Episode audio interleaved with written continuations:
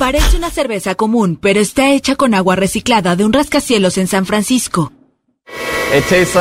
Sabe a cerveza estilo Kolsch, agradable y con cuerpo. No tendrías idea de la fuente del agua. La empresa Epic Cleantech, en asociación con la cervecería Devil's Canyon, elaboraron la Epic One Water Brew, en búsqueda de crear conciencia sobre el potencial de agua que puede parecer desagradable a primera vista, y cuando el oeste de Estados Unidos pasa dificultades por la crónica sequía agravada por el cambio climático. Epic Cleantech trata el agua de duchas, sifones y lavadoras de 550 hogares en el sótano del edificio y devuelve buena parte de ella a los 40 pisos para los inodoros o el sistema de irrigación. Los resultados sorprendieron a Chris Garrett, jefe de la cervecería Devil's Canyon, que ha producido 7.200 latas de cerveza con agua del edificio.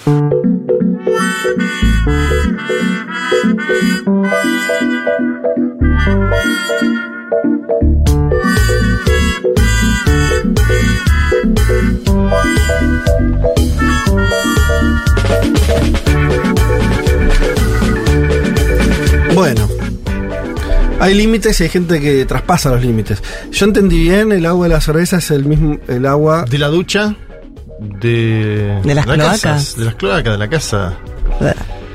Bueno. Bueno, ahí yo. para ahí un saborcito. ¿Qué? Bueno, es Particular, como el pati de cancha. algún mineral. Alguien tiene- que, así, algún mineral agregado. alguien tiene que explicar por qué el pati de cancha es el mejor pati de la humanidad. Sí. Sí, visto y considerando que está en condiciones de bromatología dudosa. ¿No? Pero es el mejor. Ajá. Nadie explica por qué. Sí. Y bueno, por ahí está la cosa. Eh, mm, ¿Viste cuando se dice te tomaste hasta el agua de los floreros? Es Bien, medio eso, ¿no? bien, te tomaste hasta el agua del inodoro. Sí. Hasta la cerveza del inodoro. claro. Todo es fermentación al mismo tiempo. El secreto de la cerveza, del vino, son formas de fermentar, o sea, de, de pudrir frutas. eh, Pero uno le tiene confianza a las bodegas, ¿no? Uno dice, che, la bodega esta va a ser cuidadosa. Elijo creer. ¿Ustedes alguna vez, eh, todos ustedes viven en edificios? No, yo no. Sí. Sí, sí, no, bueno. Eh, para los que viven en edificios, eh, ¿alguno vio el tanque de agua de su edificio? No, no, Sí. no quisiera hacerlo. Sí. No la recomiendo. ¿Y qué? Yo hace poco me desperté y estaba mm, estaba sonando como muy fuerte el sótano y había una pérdida, una fuga de, de agua. No sé qué había pasado. Muy viejo el tanque y se estaba inundando todo eh, y estaba por llegar a electricidad.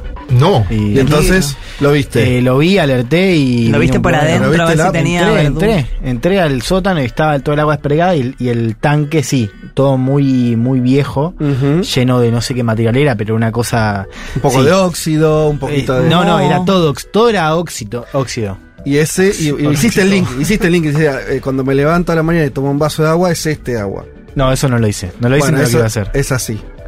¿Y qué le dijiste al encargado? Hagamos cerveza. Claro. No, lo bueno es que creo que hay una condición humana que ve esas cosas, y pues, esto es lo que me pasó a mí. Y decís, sí, bueno, ya fue. Para mí, si es Ya fue. transparente, te la tomás. La cosa es cuando la ves turbia. O sea, ahí No sé. te impresiona un poquito. En la más. cerveza no tenés esa chance, porque No. tiene su color, así que andás a ver. Andás a ver, sí. Ah, bueno, qué sé yo. Eh, esto igual a la cerveza artesanal, que también, qué sé yo. Compra industrial. O buenas. No, bueno, o buenas. Hay algunas buenas. Hay algunas la buenas. tacuara, por ejemplo, que se sirve en yunta es buena. Pero compren buenas o industrial, chico.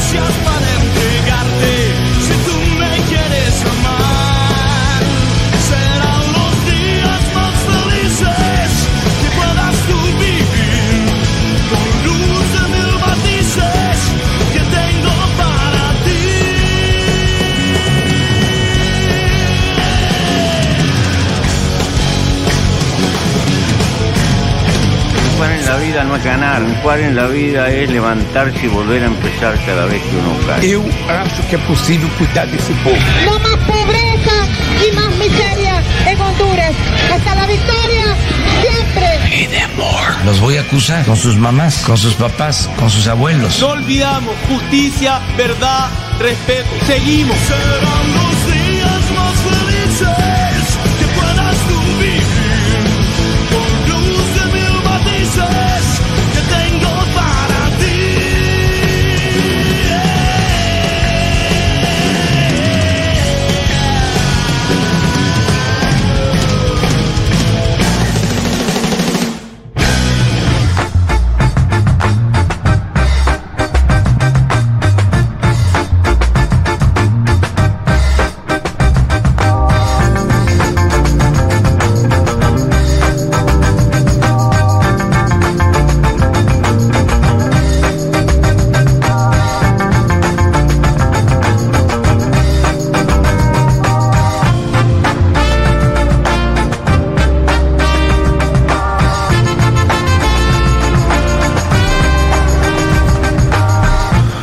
Domingo para todos y para todas. Hoy es 15 de octubre del 2023, Día de las Madres. Por lo menos acá no tengo muy claro cómo es si fecha internacional o no. No, no. No, no. tanto, en otros países es unos meses antes. Y este es el programa 265 de Un Mundo de Sensaciones. Hasta las 3 de la tarde vamos a estar hablando de las cosas horribles en general que está pasando, que está pasando en el mundo. Eh, va a ser un programa bastante especial el día de hoy. Por supuesto que lo central va a tener que ver con lo que está ocurriendo desde el sábado pasado, ya ahora nueve días, eh, cuando jamás hizo ese ataque sangriento eh, fuera de, las fronteras de Gaza, en el, eh, adentro de Israel.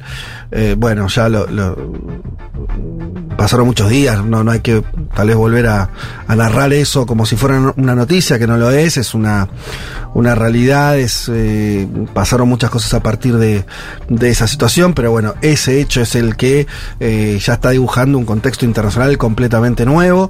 Em, vamos a estar dedicándole buena parte del programa a eso y eh, bueno estaremos comentando algunas algunas cosas más también eh, este por dónde arrancar. Eh, hay algo que y ahora lo, abro para que lo vayamos conversando. Este hay algo que, que yo no puedo dejar de sacarme de la cabeza, sobre todo los últimos días, porque los primeros estuvieron muy vinculados a, al shock que generó esas imágenes eh, de, de, esas matanzas, también autofilmadas en algún punto. Eh, hay algo de lo, de lo humano que se pone en contradicción cuando suceden hechos que no pueden calificarse tampoco de bélicos, ¿no? Eh, cuando un grupo de personas ingresa a, por ejemplo, un barrio donde hay gente viviendo su vida, que no está en guerra, que no está en una situación de combate y, ese grupo las masacra, hay algo de la condición humana que no, se nos juega ahí, ¿no? Que, que uno no sabe ni qué sentir. Eh, más allá de las sensaciones obvias de repudio, de rechazo, de dolor, eh, pero hay algo más. Eh, estoy diciendo esto de manera muy mala, pero tenemos los que quieran investigar, sobre todo los que yo, por ejemplo, sobrevivientes de distintos genocidios, de distintas situaciones de matanza, de tortura. Cuando escuchás esos relatos en primera persona, te das cuenta que hay algo de la condición humana que obviamente se pone en riesgo eh, frente, a esa, frente a esos hechos. Eh, bueno, eso fueron los, me parece lo que nos pasó en lo, lo, los primeros días. Eh, y ahora uno tiene todavía, por supuesto, eso, y vamos a seguir hablando de, de, esas acciones que cometió jamás el día sábado, sobre todo, pero que se prolongaron algunas horas, algunos días más. Pero yo quería arrancar el programa eh, diciendo algo porque después veremos si tenemos tiempo para retomarlo o no. Hay que tratar de entender lo, que está ocurriendo, por supuesto, en Israel, la franja de Gaza. Están ante una situación también de segunda tragedia humanitaria, posiblemente en estas horas, en estos días. Pero yo no podía dejar de pensar esto, que es, eh, bueno, ayer mismo en París eh, estaban eh, muchos turistas en el Louvre que salieron eh, corriendo ante la amenaza de un atentado que no ocurrió. También en Francia, no en París, en la ciudad de Arras, eh, asesinaron a un profesor, una persona que lo, hi- lo hizo al grito de a la grande. Eh, hoy Francia tiene desplegadas a 7.000 militares adentro de su territorio.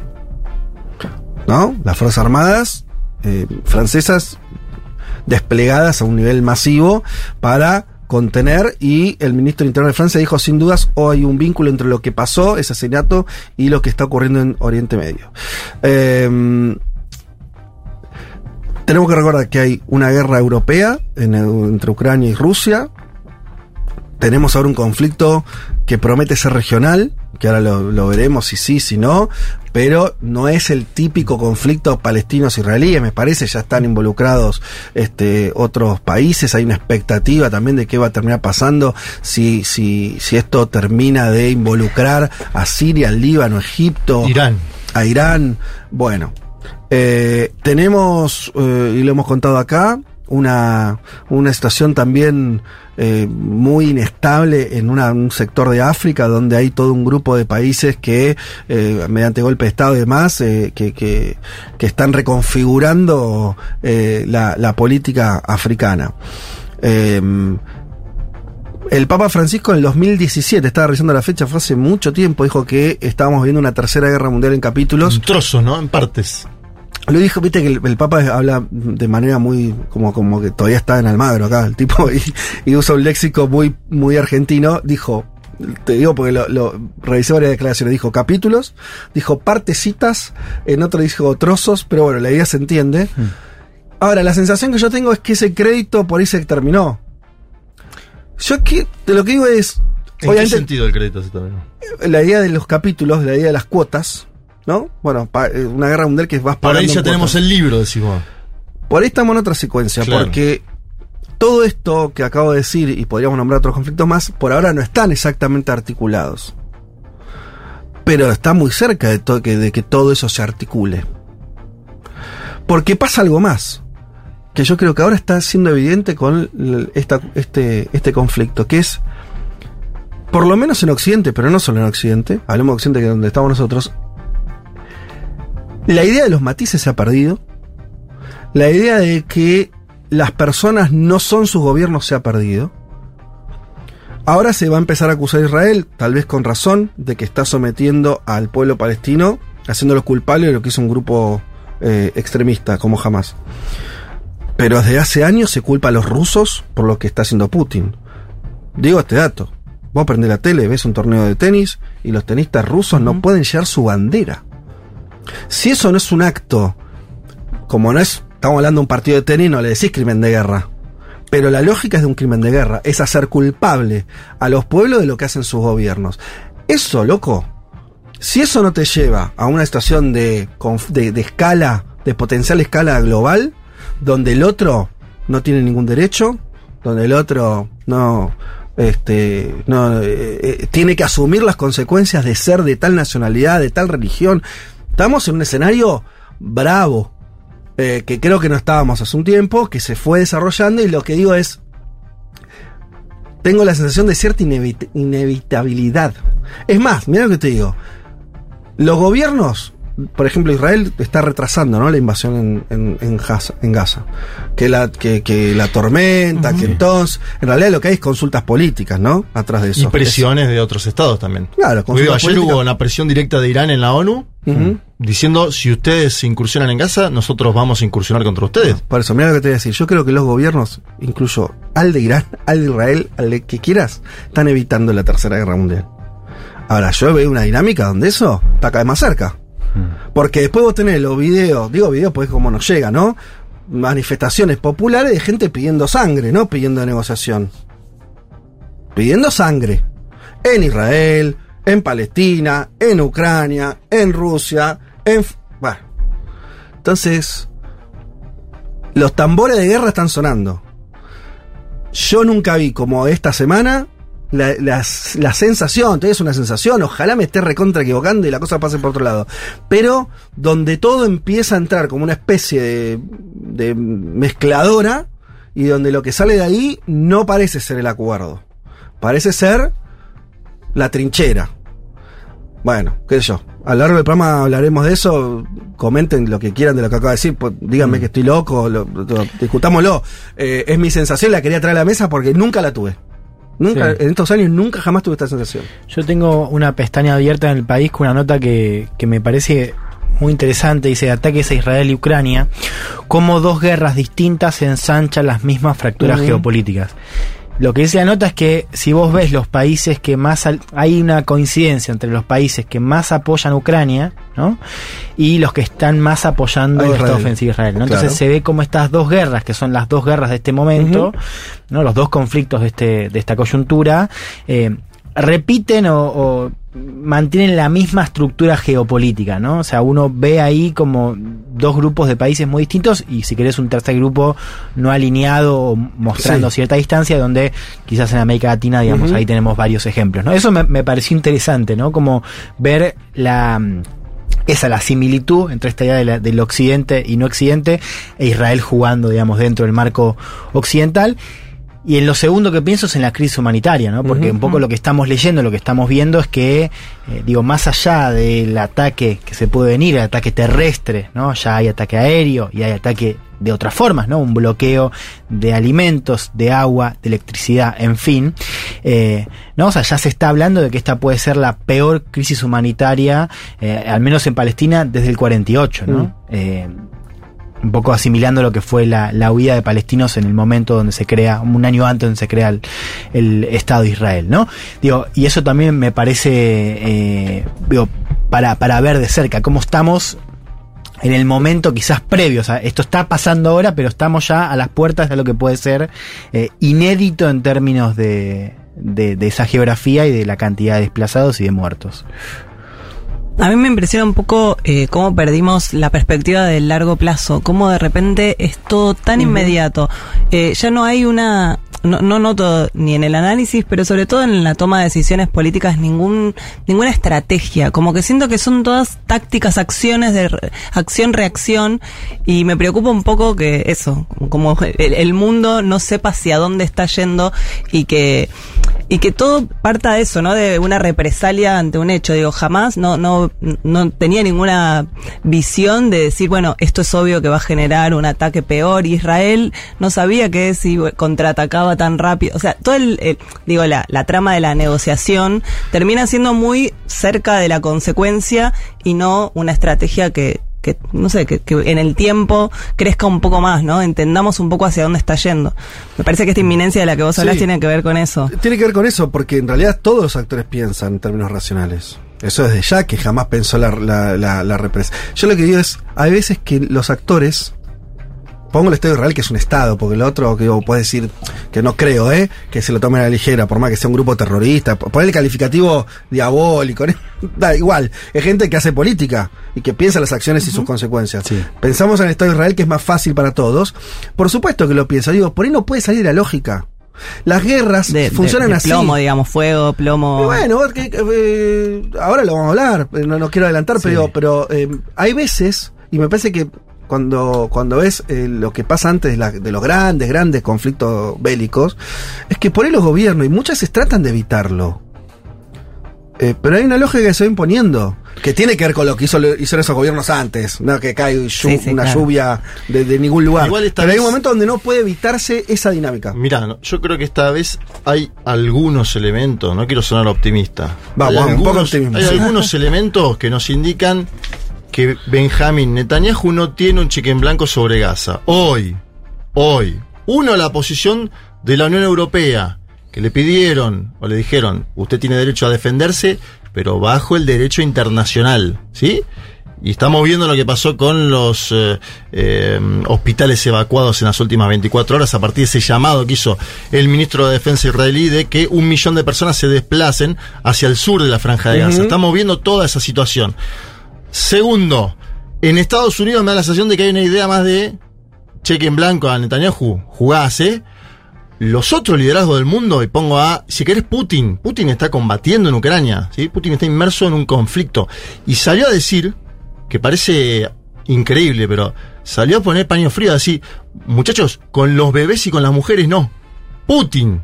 ¿Sí? Estoy diciendo que está en un conflicto bélico, estoy diciendo en, eh, cuando hay bombardeo, cuando hay conflicto, cuando hay eh, este tipo de situaciones, hay que respetar algún parámetro del derecho internacional. ¿Qué es lo que no está pasando ahora? ¿No lo hizo jamás?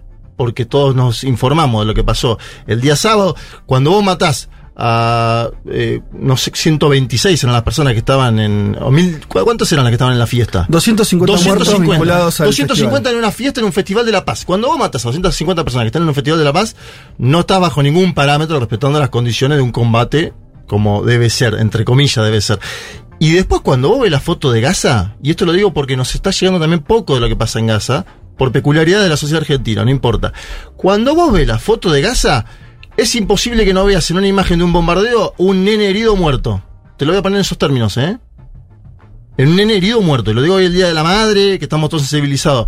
Son nenes los que están muriendo en Gaza, ¿eh? Y son imágenes fuertísimas. Entonces digo, hay algunos actores de la comunidad internacional que tienen que frenar esto. Lo de Irán, que acá parece una cosa que da miedo, porque parece que da miedo, ¿no? Dice Irán, che, cuidado porque yo me, me meto. Es un factor disuasivo para Benjamín Netanyahu. Tiene que pensar dos veces que cómo va a actuar en Gaza. Esto está, esto de los contrapuntos. Sí, vos está, lo que yo estoy viendo como, como algo que, que está cocinándose para un lado, eh, está bien, ahí, por supuesto que hay elementos y todavía no estamos en ese escenario. El tiempo lo dirá. Déjeme decir, y con esto ya vamos a una canción y, y- hacemos pasar al primer invitado, eh, cómo vamos a tratar eh, este tema hoy, además de las cosas que iremos contándoles nosotros, queremos, que queremos este, analizando, eh, nos parecía muy importante contar con, con varias voces distintas, para tener distintas ópticas. Ya está en los estudios Kevin Ari Levin, él es sociólogo, docente, tal vez lo hayan visto porque estuvo eh, en, los medios durante la semana, haciendo aportes muy valiosos. Él es magíster en estudios de Medio Oriente, Sur de Asia y África. Vivió muchos años en Israel y además integra las cátedras de política internacional en UNTREF y en la Universidad de La Plata. Una voz muy calificada por distintos motivos para hablar eh, de esto. Eh, vamos a estar en comunicación eh, con Ofer Kasif, que ya salió en este programa hace algunos meses. Él es miembro del Parlamento israelí por el Partido Comunista desde abril de 2019. Tiene un doctorado en filosofía política en London School of Economics y es una voz de eh, israelí al mismo tiempo muy crítica con el accionar del gobierno, del actual gobierno israelí. Y si también este tenemos éxito con las comunicaciones. Vamos a estar hablando con Melissa Trat Malmod. Ella es periodista y corresponsal especializada en género, paz y seguridad internacional. En este momento est- estaba en Cisjordania hasta hace horas. eh, es parte de las repatriadas. Llegó a Argentina ya, bien, vamos a estar hablando con ella. Estuvo siete meses en Cisjordania cubriendo periodísticamente. Ustedes saben que está Gaza y también Cisjordania como otro territorio palestino. Chapó a América Latina en eso, déjame hacer un breve contrapunto. Chapó a América Latina que está trayendo a la gente, loco. Eh, Argentina está trayendo a la gente. Brasil, el gobierno de Lula está negociando salida de brasileros de la franja de Gaza. Vía Egipto, hoy, ahora. Bueno, esto es importante y, y nos da un estatus de zona de paz. Totalmente, totalmente. Bien, así que ven ustedes tres voces em, a priori más las nuestras, con tres miradas eh, también distintas. Ya nos vamos a, a escuchar eh, una canción y volvemos con este con Kevin para empezar a hablar de, de, de lo que está de lo que estuvo ocurriendo y está ocurriendo en Israel. Particularmente también nos interesa entender algo, tal vez nos ayude con eso de la complejidad. Decíamos, en un momento, en un contexto donde todo se simplifica, donde todo es blanco-negro, donde el matiz se pierde, eh, eh, con Kevin tal vez podamos eh, profundizar un poco más en, cierta dinámica también interna, política israelí, entre otras, entre otras cuestiones. Pero antes de todo eso, vamos a escuchar casi como un, un grito del momento a los Beastie Boys haciendo Fight for Your Right.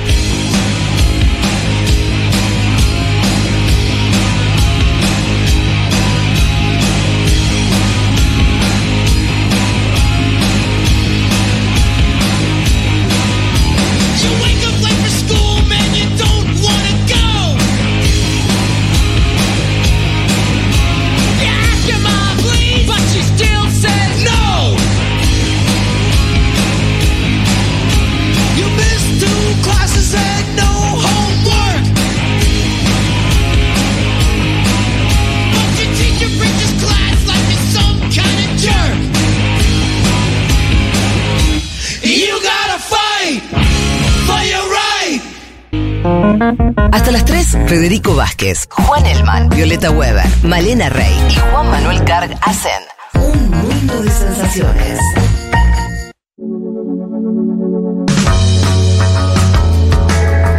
Bueno, muy bien, aquí estamos ya para arrancar formalmente el programa. Les dijimos la primera voz que vamos a, con la que vamos a contar para que nos ayude a pensar eh, el conflicto en Medio Oriente entre Israel y Palestina y todo lo que eso implica es Kevin Ari Levin, sociólogo, docente, magíster en estudios de Medio Oriente, sur de Asia y África, que además vivió en eh, Israel muchos años, ahora profundizaremos en eso, y además integra las cátedras de política internacional de UNTREF y Universidad de La Plata.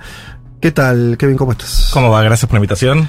Eh, Kevin, que además estaba, estábamos recordando, fuiste parte en distintos programas, pero con, no, no en términos presenciales, te pedimos ayuda a través de audios, eh, recordabas este, a través de Leti Martínez que, que te hizo consultas en más de una oportunidad, también eh, Elman. Bueno, nada, hoy estás acá, eh, sos una voz que, que nos interesa particularmente. Eh, lo primero que te pregunto es, ¿cuál, ¿cuándo fue la última vez que estuviste en Israel? Estuve por última vez en junio del año pasado. Ah. Y tengo pasaje para dentro de un mes, pero tengo la fuerte sospecha de que no voy a poder usarlo. Ok. Pero eh, la- el año pasado fue la séptima o octava vez que estuve. ¿Y qué impresión tuviste de esa última vez del, del clima? Porque hay algo, ahora hablaremos de todo lo que quieras. Eh, lo decía al principio del programa, obviamente que, que, que todos lo- los hechos terribles, sanguinarios que ocurrieron el día sábado, que se extendieron además un tiempo, eh, nada, es lo que nos sigue conmocionando. Yo decía que cuando pasa eso hay algo ya más, más que político, hay algo de lo humano que se juega que es muy, muy tremendo. Eh, decía también que, que, te lo dije también la, enseguida que pasó eso el día lunes acá en la radio, eh, cuando algunos trataban ya de, de entender la geopolítica y decía, che, eh, yo no había hablado con nadie, creo, de, de la comunidad judía argentina. Decía, lo primero que tengo que pensar es que era un montón de gente pensando en sus familiares, amigos, gente conocida. Y hay algún dato. Ah, si querés profundizarme en eso porque me lo dijo Tali Goldman. Yo no lo sabía. Que en los kibbutz atacados, particularmente había muchos argentinos, porque en el sur de Israel es donde están muchos kibbutz que fueron, no sé si fundados por argentinos o, o con muchos argentinos ahí. Explícanos eso un poco más, porque no, tenías, no tenía idea de eso. Tal cual, tiene razón Tali. Eh, yo viví en esa zona también. Yo viví en el kibbutz Holit, que es uno de los kibbutzim donde entraron y donde mataron gente. Es una zona que tiene kibbutzim que fueron fundados y otros que fueron integrados, sobre todo por gente que salió de Latinoamérica en los 70, 80, muchos también escapándose de lo que estaba pasando acá, Mm. con formación socialista y es uno de los reductos de lo que es la izquierda o la centroizquierda dentro del país, la gente asociada con el movimiento por la paz. De hecho, dentro de la lista de asesinados hay muchos activistas en contra de la ocupación y es una zona que tiene muchos latinoamericanos. Latinoamericanos el número oficial dice 90.000, a mí me parece que es un poquito inflado, de argentinos que hay en Israel. Y muchos de ellos están en los kibbutzim del sur, en la zona cercana a la Franja de Gaza, y en los suburbios de Tel Aviv, lugares como eh, eh, Kfar Saba, Ranana, eh, que no son muy relevantes, pero capaz se le envió el mapa o leyó alguna noticia, pero hay una comunidad latinoamericana y sobre todo argentina muy grande. Porque, y esto profundizo en mi ignorancia y el error que había cometido de- de- de- cuando empecé a informarme, eh, yo suponía que tal vez lo que estaba cerca de Gaza eran colonias más nuevas, de los Ah. asentamientos, eh, ¿no? Más de, de, de las, de esas avanzadas de los últimos años. Nada que ver. No, no en esa zona. eh, hay alguno que otro kibutz religioso de colonias que fueron desplazadas de la franja de Gaza cuando Israel se retiró unilateralmente Ah. en 2005. Pero, por ejemplo, el lugar donde yo viví se había fundado primero en el Sinaí, el kibutz Holit. De hecho, el video espantoso de los bebés Sí. que hizo circular jamás, aparentemente son chicos de ese kibutz. No los reconozco, pero... eh, y se fundó en el Sinaí cuando Israel firmó la paz con Egipto, el asentamiento se reubicó a la frontera de, con Gaza. Y ahí está, digamos, al sur de Gaza, en lo que llama el Consejo Regional Eshkol, son zonas que tienen dos ciudades chiquitas y el resto son todos eh, asentamientos cooperativos. Hoy la situación, por, te pregunto esto por, por los vínculos que, que, eh, que vos tenés eh, allá. Hoy ya la gente está mm, a salvo. O sea, todavía hay alguna situación de peligro. Eh, en términos concretos de- que partió del ataque el sábado o ya esa situación está definitivamente controlada? El foco giró de, de lo que era la, la preocupación por los infiltrados a la preocupación por los cohetes. Claro. Más obviamente el estado de ánimo que surge de la movilización de tantos soldados. Y hay más de 300.000 soldados que están ubicados ahí cerca de la frontera. También ahí en el norte. Eso no es solamente soldados haciendo servicio militar obligatorio, incluye también soldados profesionales y muchos soldados reservistas, que es un número importante dentro de lo que son la Fuerza de Israel, gente que ya terminó su servicio militar, no vive de militares en su día a día, pero los llaman cuando el ejército lo necesita, hasta un mes por año, supuestamente. Eh, yo quería aprovecharte un poco porque vos sos alguien que conoce mucho la, realidad eh, también política eh, de Israel y, y tratar de entender algo que está por abajo de, de- de esto, de, o que tiene que ver con la situación del gobierno de Netanyahu, con eh, algo que vieron que hay opiniones rápidamente decir, bueno, esto le va a servir porque une a toda la gente de atrás eh, de ese liderazgo, o lo que yo vi más, de, de- contame si cuán equivocado no estoy, pero de una reacción bastante negativa de la propia sociedad israelí con su gobierno, obviamente, y, a- y ayer veía una entrevista en Fox News que le hacían a, a un, a un pibe militar que además había estado en uno de los kibbutz atacados y se había sumado, o lo habían llamado, no, no, no sé bien cómo era, y él este, decía algo más o menos obvio que es, bueno, ahora eh, somos un solo puño, no sé qué imagen usó, Mm. lo cual también me parecía más o menos obvio, eh, pero no es tan claro que, que el gobierno israelí salga de esto bien parado, ¿no? Tal cual. Eh, primero, Netanyahu tuvo un año muy, muy malo antes que esto. Una discusión enorme por lo que el gobierno planteaba era una reforma del Poder Judicial, pero que buena parte del país entendía que era un golpe constitucional que apuntaba a eh, aumentar el poder del Ejecutivo y que Netanyahu pudiera hacer lo que quisiera con el Estado en un país que, que además tiene como mucha debilidad institucional. Israel es uno de los seis países del mundo que no tienen una constitución Mm. escrita. Toda una situación compleja que llevó a 40 semanas de movilización en las calles de cientos de miles de ciudadanos en un país que no llega a 10 millones de habitantes. Y esto llega como, primero, una humillación muy grande en algo que a Netanyahu le toca muy de cerca, ¿sí? Netanyahu, si miramos los spots de campaña, los discursos, nunca le vendió a la población de Israel la idea de paz. Netanyahu piensa, y muchos de sus votantes piensan, que la paz en el horizonte no está. Tal vez en el futuro, tal vez nunca, que es una posibilidad que muchos en Israel piensan a esta altura, que nunca va a haber paz. Lo que vende Netanyahu es seguridad, ¿sí? La idea de mano dura, la idea de que se va a responder al terrorismo de forma contundente, y eso es un discurso que viene pegando mucho con una parte importante de la población israelí. Esto le pega en el corazón de su campaña, eh, pero al mismo tiempo le da una especie de salvavidas, porque en este momento se armó un gobierno de unidad, parte, pero no toda la oposición se sumó a ese gobierno, que es algo que también ha pasado históricamente, decir, bueno, no es el momento para la política, ahora nos juntamos todos. El princip- la principal voz de la oposición, Yair Lapid, dijo que por ahora no se va a sumar, que quiere que se vayan los eh, elementos más racistas y fanáticos del gobierno antes de sumarse. Yo no creo que pueda sostener esa postura mucho tiempo más, pero las encuestas dicen que si mañana hubiera elecciones, Netanyahu no tiene chance de ganar. Las pierde. Eh, última y ya abro, pero déjenme terminar con esta, esta pregunta. Eh, más allá de la. por abajo, o sea, más en términos de sociales. La opinión del israelí de a pie, que obviamente seguramente no es reducible a un, este- arquetipo, pero eh, no se corrió al mismo tiempo mucho a, a, a creer mucho más que no existe una salida política a partir de esto. Quiere decir, podemos tener el efecto negativo para el gobierno, pero bueno, según gobierno, caerá, no caerá. Eh, a mí me importa más pensar que esa sociedad se, se vuelva más militarista, que piense que, como vimos, ¿no? Desde las opiniones más extremistas de que el único palestino bueno es el muerto, ¿no? Y que, que, es, que la dinámica vaya por ahí. Hay una tendencia en los últimos 20 años, sobre todo a partir de la segunda intifada, de suponer que no hay con quien hablar del otro lado. ¿Sí? Algo tal vez bueno de este conflicto es que está muy claro que está focalizado por ahora en Hamas, pero a muchos israelíes les hubiese gustado ver de parte de la otra facción importante palestina, Fatah, una condena clara sobre lo que Mm. pasó. Esto puede tranquilamente reforzar la idea de que al menos eh, en lo que se perfila como lo más cercano, no hay una solución diplomática al conflicto, pero bueno, también hay que recordar, intentando pensar de la forma más optimista, fue la primera intifada en el 87, lo que llevó en los 90 las negociaciones de paz, porque el conflicto de alguna forma en los últimos años, al igual que en los 80, estaba estancado en una cuestión de asimetría. Y hacía falta romper esa asimetría para llevar, para llegar a una situación en la cual había suficiente motivación de ambas partes para negociar. Sí. No digo negociar con Hamas, antes de que me maten en No, Twitter, claro. sino negociar con otras facciones palestinas porque parte del fortalecimiento de Hamas tiene que ver con el fracaso de la vía diplomática.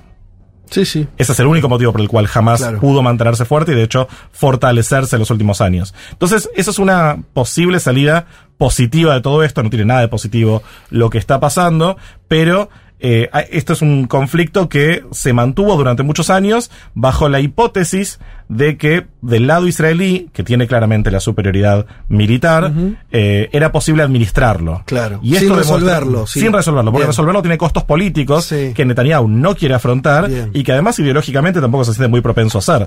Pero además tiene costos políticos incluso si quisiera. Yo creo que Netanyahu no tiene una gran columna vertebral de ideología, pero sí es un pragmático, por eso siempre forma gobiernos con partidos distintos. Hoy tal vez el costo es un poco menos bajo para poder al menos llevar una negociación, pero también está la otra postura que por supuesto también se endurece sobre todo en estos momentos, que es por ahora con Hamas no hay negociación, hay solamente una salida que es responderles. Ahora, sobre esa respuesta, pensando en esta posible incursión militar terrestre en Gaza, ¿hay algún tipo de reflexión acerca de los costos que podría tener, ya no solo en términos humanitarios, sino hacia el futuro? Porque vos decís, Netanyahu proponía algo así como vos dejame hacer lo que yo tengo que hacer afuera de las fronteras de Israel para tener seguridad. No paz, pero al menos seguridad. Y me acuerdo cuando charlamos acerca de la reforma judicial acá en, en este programa, vos decías, en los últimos años el conflicto está cada vez más cerca. ¿no? O sea, inclusive, si querés, el trasfondo político de la reforma judicial tiene que ver con cómo la agenda, por ejemplo, de los colonos israelíes se metió cada vez más en política interna. El resultado es esta coalición, ¿no? integrada por Netanyahu y por partidos, si querés, del sionismo de ultraderecha, después podemos decir. Y como- religioso. y religioso. Entonces, vos siendo israelí podés ver cómo cada vez más ese conflicto está cerca y ni hablar después de lo del sábado anterior. Ahora, ¿crees que eso puede llevar a una reflexión que sea quizás no eh, esto de es el momento de negociar, pero al menos no es el momento de una incursión, de una invasión militar en Gaza? ¿Puede haber una reflexión a, ese respecto, no? Decir, bueno, si vos seguís con una invasión, el conflicto va a seguir cada vez peor. No la veo. Hoy, eh, para empezar, el, el gobierno israelí está formado en este momento por, por pirómanos, ¿sí? Que justo cuando podrían tal vez llevar, haber llevado un mensaje apaciguador frente a lo que pasó, al contrario, parecería que están buscando acelerar.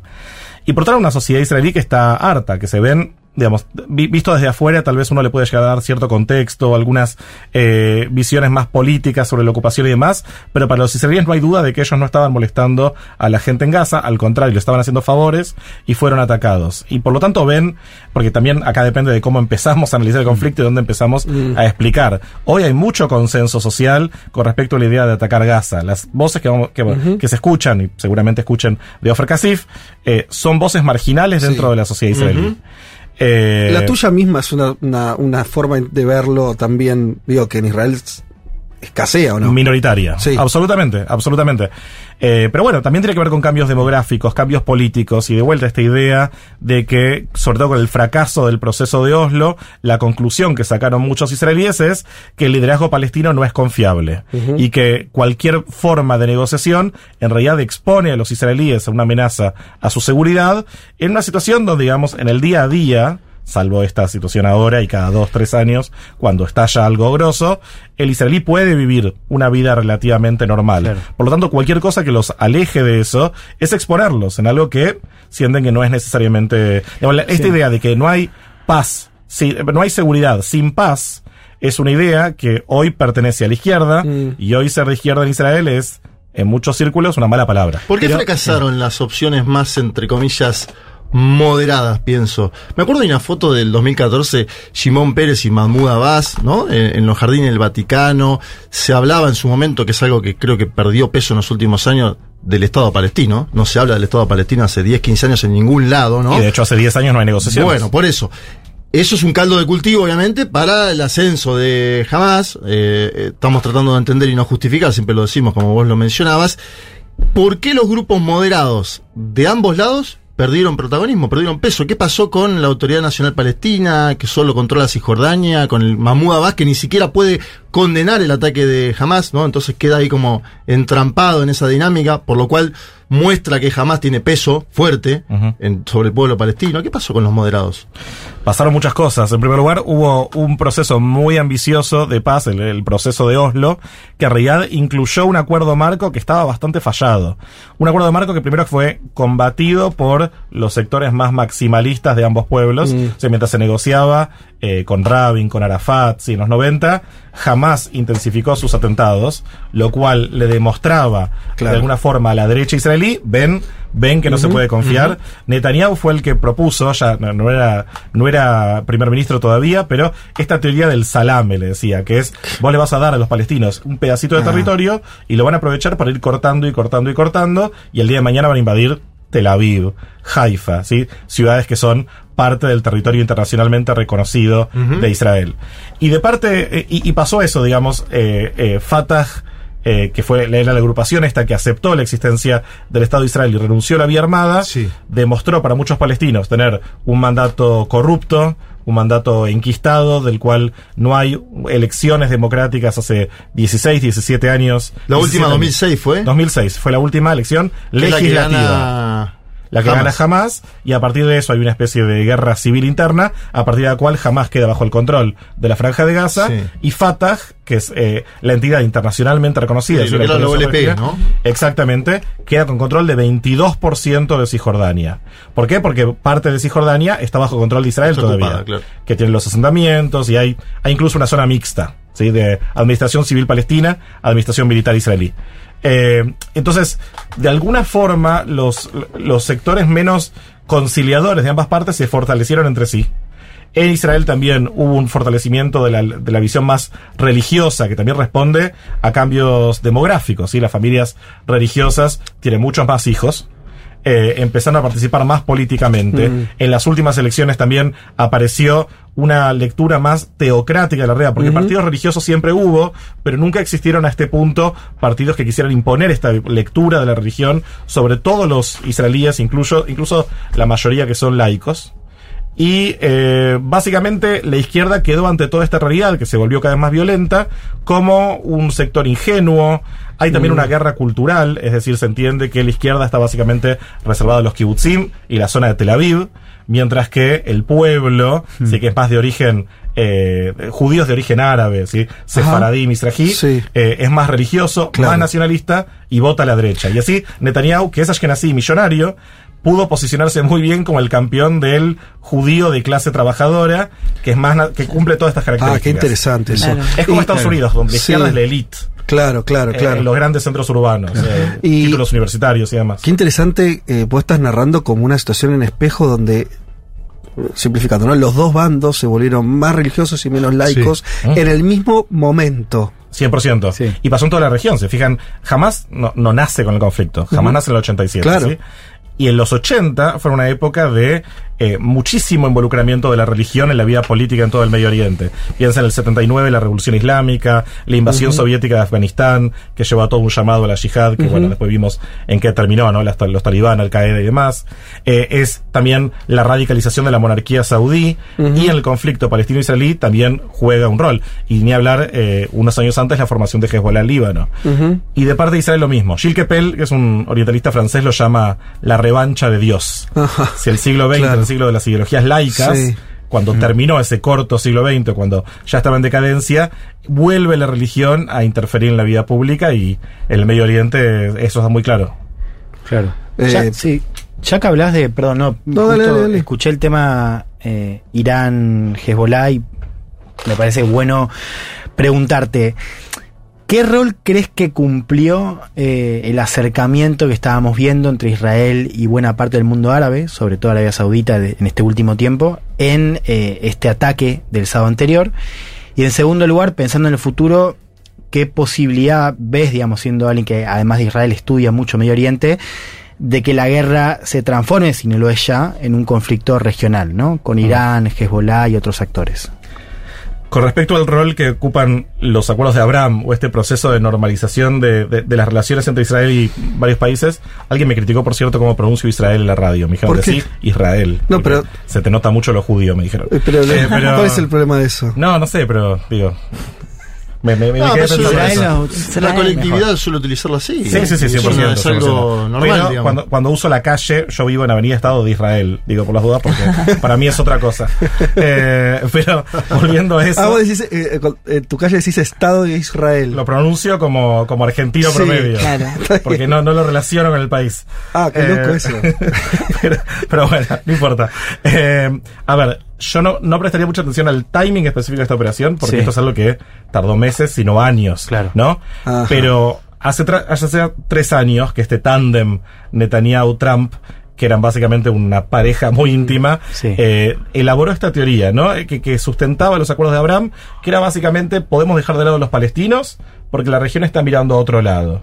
Y hoy Israel es un país demasiado importante, muy eh, tentador, comercial, política, militarmente, Mm. como para que la cuestión palestina sea un impedimento para la normalización de las relaciones. Y así firmaron la paz Marruecos, Sudán. Emiratos Árabes, Bahrein. Algunos incluso consiguieron eh, arreglos políticos particulares. Por ejemplo, a Marruecos, Estados Unidos le reconoció su soberanía sobre el Sahara Occidental a cambio de firmar. Había incentivos Claro. fuertes.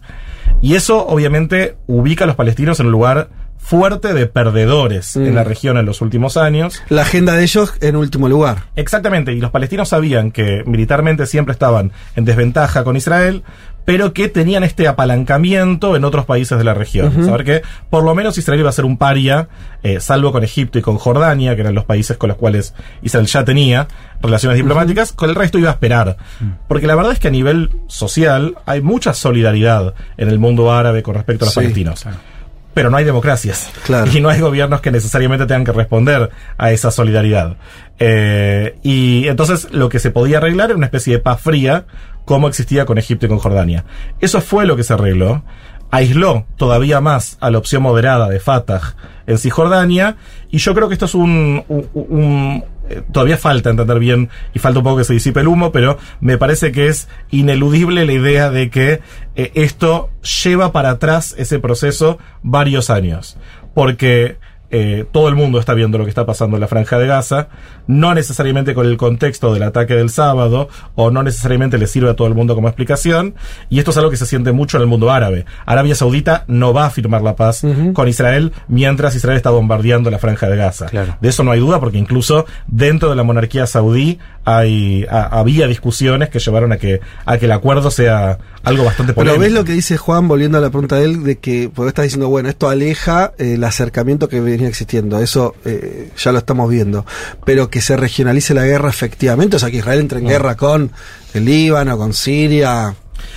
Bueno, está la posibilidad, de hecho, Hezbollah estos últimos días estuvo poniendo a prueba Sí. la, la disposición israelí a atacar con pequeños ataques como para que la situación se mantenga tensa y que de paso obliga al ejército a ubicarse en dos puntos e incluso evacuar las Claro. localidades al norte.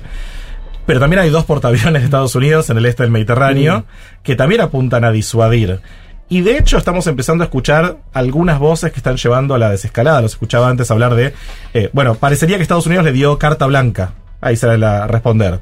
El discurso de Biden dijo eso. Estados Unidos, Sí. Israel tiene derecho y la obligación de Ajá. atacar. Hoy tuiteó... eh, no debemos olvidar que la mayoría, más o menos, ¿no? Estoy parafraseando, Sí, que la mayoría de los habitantes de la franja de Gaza no tienen nada que ver con Claro. Hamas ni con el ataque.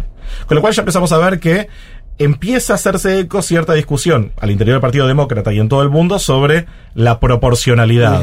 Que en este conflicto es muy difícil Sí. de este- es determinar cuál es el ataque correcto y cuál es el ataque desproporcionado por parte de Israel en un conflicto que es asimétrico y que es eh, no convencional. Lo que decís de Estados Unidos viene después de unas declaraciones de ayer de Jake Sullivan, el asesor de seguridad nacional de la Casa Blanca, donde dijo, ojo que está por entrar Irán. Exactamente. Y se habló mucho ayer de diálogos dentro de la Organización de Naciones Unidas, donde Irán aparentemente le dijo a, di- a diplomáticos de Israel, muchachos, si ustedes siguen con la incursión en Gaza como la están planteando, nosotros vamos a entrar. Ahí entra... Y hay mucho miedo de que Claro, participe Irán. Y ahí entra la teoría de la disuasión. Exactamente. Cuando se mete un grandote, porque Irán es un grandote, ¿eh? Irán no es ni Hezbollah, Irán no es eh, eh, Hamas, Irán es un grandote.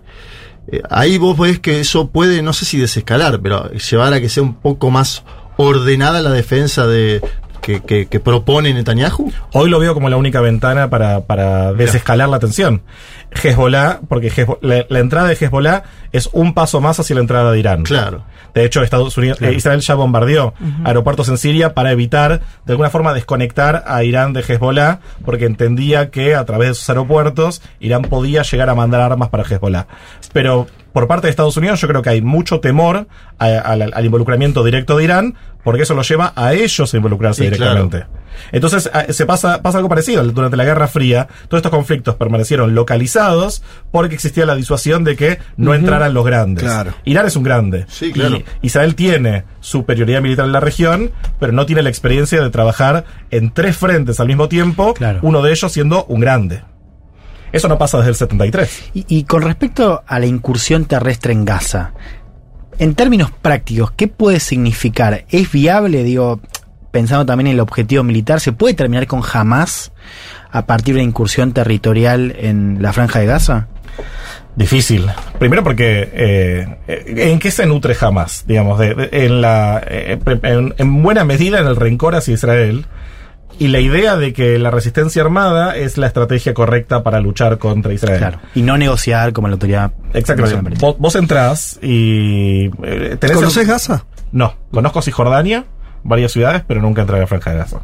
Vivía a dos kilómetros, así que lo vi, eh, pero no, nunca pude entrar. ¿Hay ahí alguna, alguna, perdón, ya te dejo el análisis, pero también te dice el, el otro registro.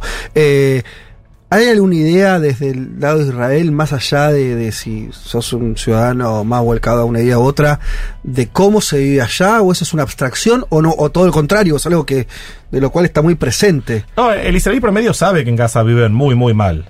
Eh, me parece que es algo que se sabe en todo el mundo. A veces me parece que no hay del todo conciencia, sobre todo en este momento, donde, digamos, es fácil para un palestino ver en este momento a los israelíes como todo igual y entender que todos los israelíes son Netanyahu y que todos los israelíes están bombardeando. Y es fácil para un israelí, viendo las Total. imágenes del sábado, Obvio. pensar que todos son jamás. Ojalá eso pase, y eso creo que tiene que ver también con todo lo que tiene que pasar en el fondo para que haya un acuerdo político que es mucho más intangible. Ahora, con respecto a, a lo que vos preguntabas, me parece que acá hay una, una pregunta importante sobre cuál es el escenario de victoria de esto. Y esto lo pregunta a Mozarel, que es un analista muy importante que hay en Israel, que es, bueno, ¿qué opciones tenemos si entramos? Mm. Claro. Destruís jamás y te vas, ¿y quién queda en su lugar? Tal vez algo peor. Claro. Llevas a Fatah, a los que gobiernan Cisjordania y que aceptaron a Israel, pero Israel, Netanyahu los dejó en el, digamos, en el freezer, Claro. porque no se sienta con Sí. ellos. Los llevas para que gobiernen jamás, eh, para que gobiernen Gaza, perdón. Tal vez esa es la opción. La Y cúpula de Hamas de aparte guita. está en el exterior o no? Para, El- para, ¿cómo el era esa encargado de relaciones exteriores está, vive en Qatar. En Qatar, Sí. es otro actor. y ahí se reunió plata. con el gobierno iraní ayer. Bueno. Me, me perdí, chicos. ¿Cómo, cómo? ¿Cómo? ¿Quién? que el involucramiento de Qatar, porque jamás tiene población obviamente en, en Gaza, que es la que llevó a cabo el atentado, pero tiene la conducción ya en el exilio, Ah. en Qatar, que es un estado que protege Sí, a sí. Hamas y que además es poderoso económicamente en los últimos Es años. Totalmente. sí, claro. Y Qatar apoya a varias filiales de los hermanos musulmanes. No hay que olvidarse que jamás Es surge eso. como una decisión de los hermanos musulmanes en, en la sociedad palestina. Sí. Eh, entonces vos estás diciendo que lo veías eh, la, la respuesta el- de Juan que no, no puede, ves difícil la eliminación de Hamas. Sí. Por vía militar. Por vía militar, pero eh, hoy los israelíes le dan mucha legitimidad social a que por lo menos ahora haya una respuesta militar. Ajá. Respuesta no es lo mismo que solución. La pregunta es cuál es la solución o en qué escenario No, podés está retirarte el tema de, la negociación por los rehenes también, ¿no? 100%, que es un tema grave. Igual, ¿Y cómo el se ve eso de- dice, por ahora no es la prioridad. ¿Y qué eso qué significa que no es la prioridad? O sea, eh, lo evalúan, es horrible hablarlo así, pero como un costo que ya se pagó esas vidas. Yo creo que puede ser que ya los den por muertos. Eh, de hecho, jamás dice que parte de ellos están muertos por los propios bombardeos Mm. israelíes. No, y aparte Andá a chequearlo. de estar vivos no estarían todos en el mismo lugar, no es que están todos guardados en un 100%. mismo espacio. Eh, por eso también, digo, también dijo que eh, la primera incursión terrestre en realidad ya se dio de la forma de un grupo comando que fue a buscar a los rehenes, que aparentemente encontró algunos cuerpos. No queda nada claro de eso. Isabel también hay temas que se manejan muy confidenciales y hay temas que también aparecen filtrados por la censura. Mm. El gobierno israelí legalmente ejerce censura con los medios de comunicación por temas vinculados a la seguridad. Así que hay muchas cosas que todavía no Y hay sabemos. algo numérico que es feo decirlo, pero antes las bajas israelíes en suelo eran mucho menores a las que sucedieron. Acá estamos hablando de 1500 y hay 150 secuestrados. El daño ya está hecho, digamos, Es en un tremendo. punto. El daño numérico, con 20 con 20 muertos en suelo israelí es más fácil negociar un soldado, eso voy. Y fíjense también la, Claro. la respuesta. En dos días de guerra hubo más bom- bombardeos que en el mes y medio de la, del operativo militar del 2014. Estamos viendo una escalada en todo sentido en este conflicto. Entonces, pero, pero pienso en eso, ¿no? En el después. O sea, suponete que vos entrás, ahí tenés la pregunta que hacías vos de, en el caso de que los corra, suponiendo, ¿a quién ponés después? O sea, ¿quién queda? Después está la cuestión, claro, que se vincula con esto que apuntaba Juan, que es el costo, o sea, esto es una operación a cielo abierto que está viendo todo el mundo. O sea, en términos diplomáticos. sí. ¿Cuánto puede sostener una invasión que ya está haciendo estragos, digo, desde antes y que va a profundizar una crisis humanitaria eh, brutal? Porque además la pregunta es hacia dónde van esos eh, refugiados palestinos. 100%. Entonces pienso el tema diplomático, también pensando en Estados Unidos y otros apoyos. No, y la cuestión también logística, ¿no? O sea, de, de- de cómo sostener una. No sé si es una presencia, ¿no? O es una invasión, si se divide Gaza. No podemos preguntarlo a partir de, de- que era la pregunta concreta que iba a hacer, que es ¿cuál, ¿vos conocés eh, la razón de por qué el pedido de que sea el norte de Gaza lo que se despeja? Porque el ejército evalúa, o al menos esto es lo que dicen, que el centro de operaciones se produce más en el norte de la franja de Gaza que en el sur. O al menos podemos de- concluir que por ahora el foco de lo- la respuesta israelí va a ser en el norte. Tal vez después le piden a la gente que se vuelva para el norte. Pero, pero aparentemente entienden que, eh, de hecho ya mencionaron algunos de los eh, de los responsables operativos que según Israel ya fueron asesinados. También está la posibilidad de que eh, lo, eh, hay una respuesta muy fuerte por parte de Israel que uno puede llegar a decir, bueno, es eh, de alguna forma un castigo colectivo, pero me parece que también podemos pensar que Israel apunta a que el operativo sea lo más corto posible Mm. para evitar que se involucren otros actores regionales. Y tal vez obligar a los propios gazatíes a ejercer presión sobre Hamas para que, por ejemplo, se liberen los prisioneros a cambio de una mejora en, en las condiciones del bloqueo. Hasta ahora eso no pasó, Mm. eh, lo cual es llamativo. Pero volviendo a la pregunta de antes, la- hay personas en el gobierno de Israel que también representan sectores marginales a nivel social, pero que están en el poder, porque esto es una democracia parlamentaria basada en coaliciones, que ya dijeron hace meses hace falta volver a la franja de Gaza, por cuestiones religiosas y nacionalistas. Volver O sea, sería... volver a eh, ocuparla. Ah, Como Cisjordania.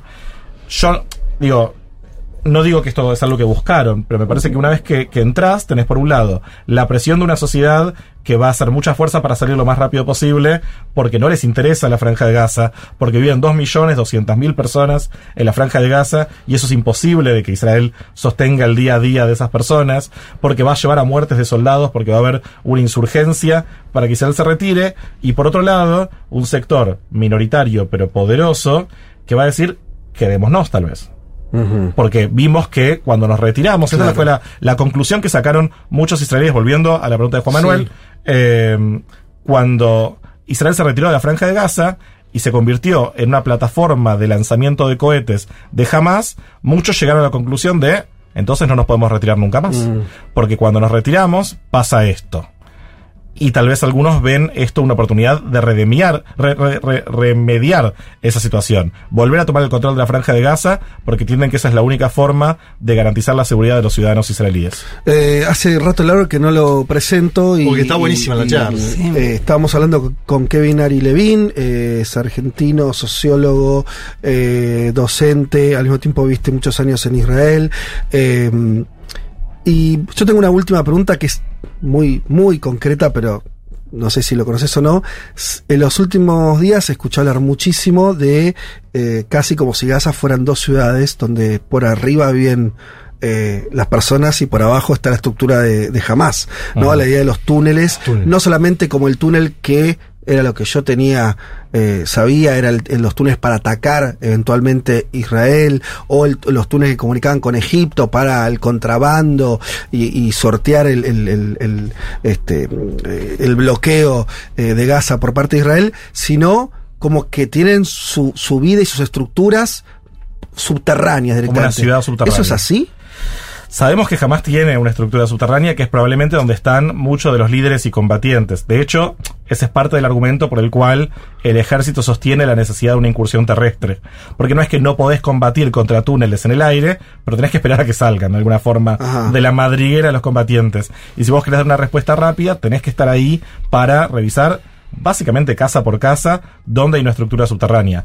La verdad es que jamás ha sido para Israel un enemigo formidable donde cada cosa que hacen, Israel encuentra una forma de taparlo, y encontraron la forma de tapar la tierra, encontraron la forma de tapar lo subterráneo, y ahora entran por el aire. Y encima con drones explosivos que nadie pensaba que tenían. Entonces, la verdad que a esta altura, nada me sorprende de. Hamas. Y, eh, pero también hay que tener en cuenta que durante mucho tiempo, eh, el gobierno israelí también permitió que jamás eh, Sí. tuviera un ingreso de fondos, sobre todo de Qatar, a veces de Irán, pero sobre todo de Qatar, porque también entendía que era la forma de mantener cierto orden en la Mm. franja de Gaza. Y ahora se están pagando las consecuencias. Toda esa teoría, esa doctrina de Netanyahu de que, bueno, jamás iba más o menos mantenerse en su lugar, porque suicidas no son, explotó el sábado. Y la pregunta es, ¿se puede ser tan suicida?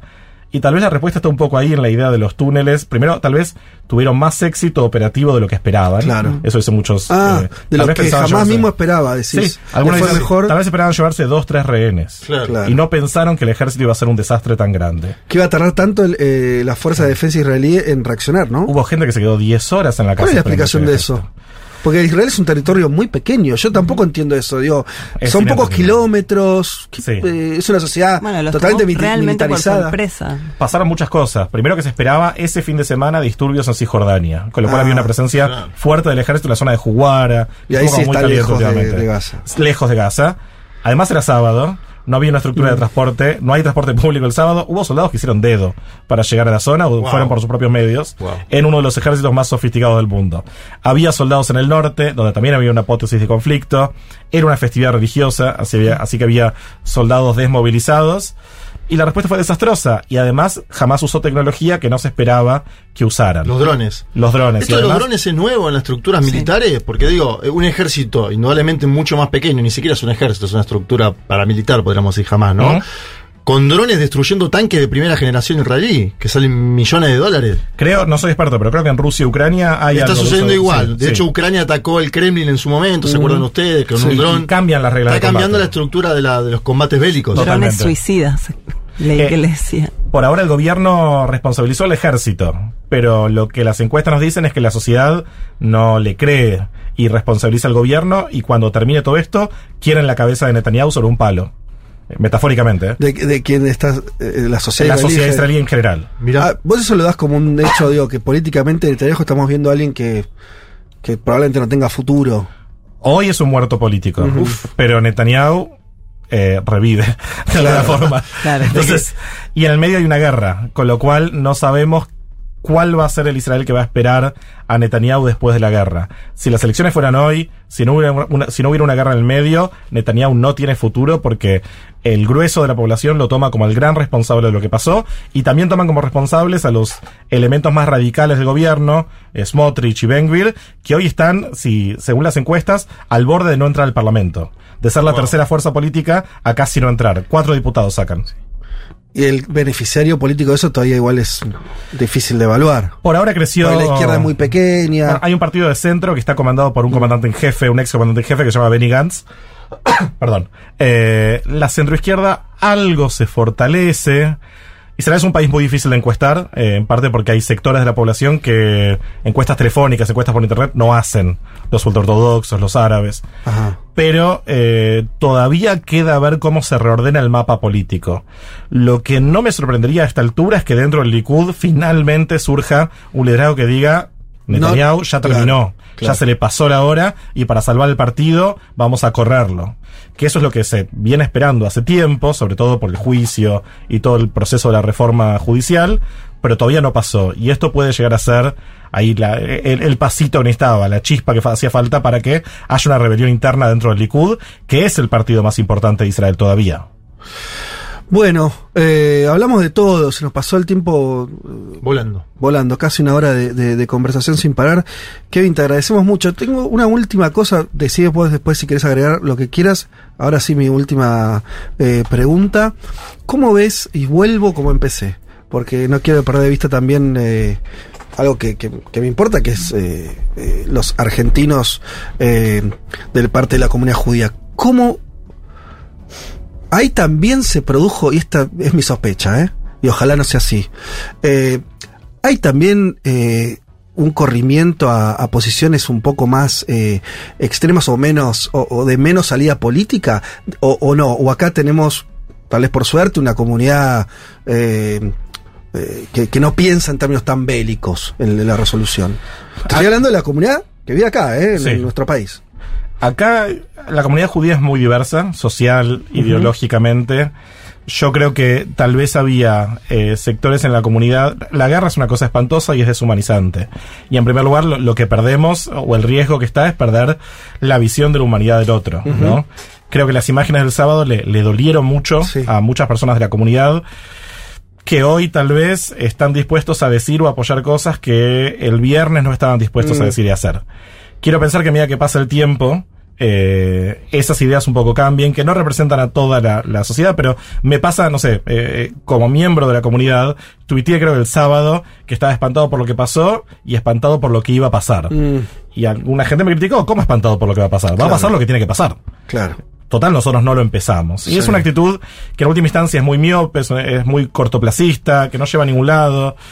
Y estamos viendo ahora la, cómo se, mue- se corre la marea y pasó de una semana muy extraña de simpatía hacia la posición israelí frente a este tema a lo que probablemente sean semanas muy difíciles, donde el mundo vea imágenes muy difíciles y se vuelva la opinión pública mucho más crítica a Israel en algunos sectores de la sociedad. Y la conclusión de eso no puede ser eh, es antisemitismo o nunca no, no se entienden. Tiene que ser comprensión. A ver, es lógico en cualquier conflicto así tomar el lado del débil.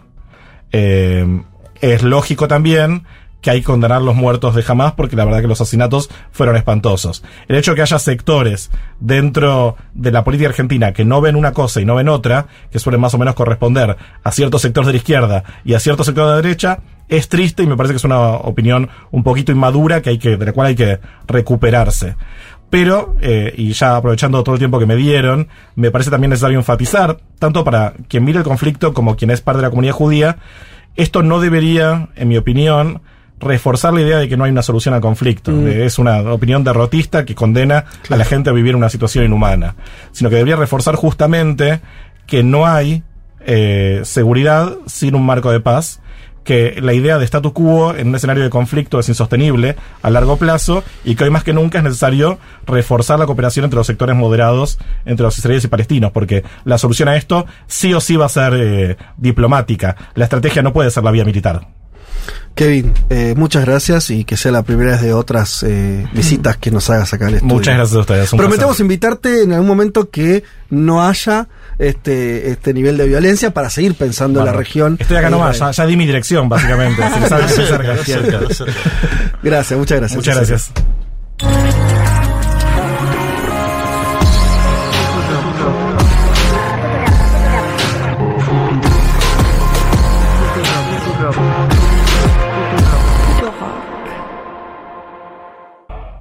Un mundo de sensaciones. El programa que Lula ya escuchaba cuando era un expresidente. Siguió escuchando cuando estuvo preso y escucha ahora que volvió a ser presidente de Brasil. Federico Vázquez, Juan Elman, Juan Manuel Carr, con Violeta Weber y Malena Rey. Futurock FM. Dicho todo esto, si les parece, mm, vamos a seguir con el tema que veníamos tratando, con el conflicto entre Israel y Palestina, pero eh, desde otra óptica. Eh, Male, ¿cómo estás? Bueno, ¿cómo estás? No, ya estuvimos conversando, pero en tu mundo expandido de hoy vas a estar enfocada en, en este asunto, pero ¿cómo lo vas a tratar? Dale, empecemos con Mundo Expandido entonces. Voy a hablar de Israel y de Palestina. Eh, lo preparé desde el punto de vista de la producción de, de imágenes. Acá ya hablamos varias veces de, de que es difícil ocuparnos de manifestaciones políticas demasiado coyunturales desde el punto de vista de la cultura porque se trata, digamos, se trabaja con otros tiempos culturalmente, hay que procesar un poco y recién ahí generar, no sé, algo simbólico, ¿no? Para decir sobre, sobre un conflicto.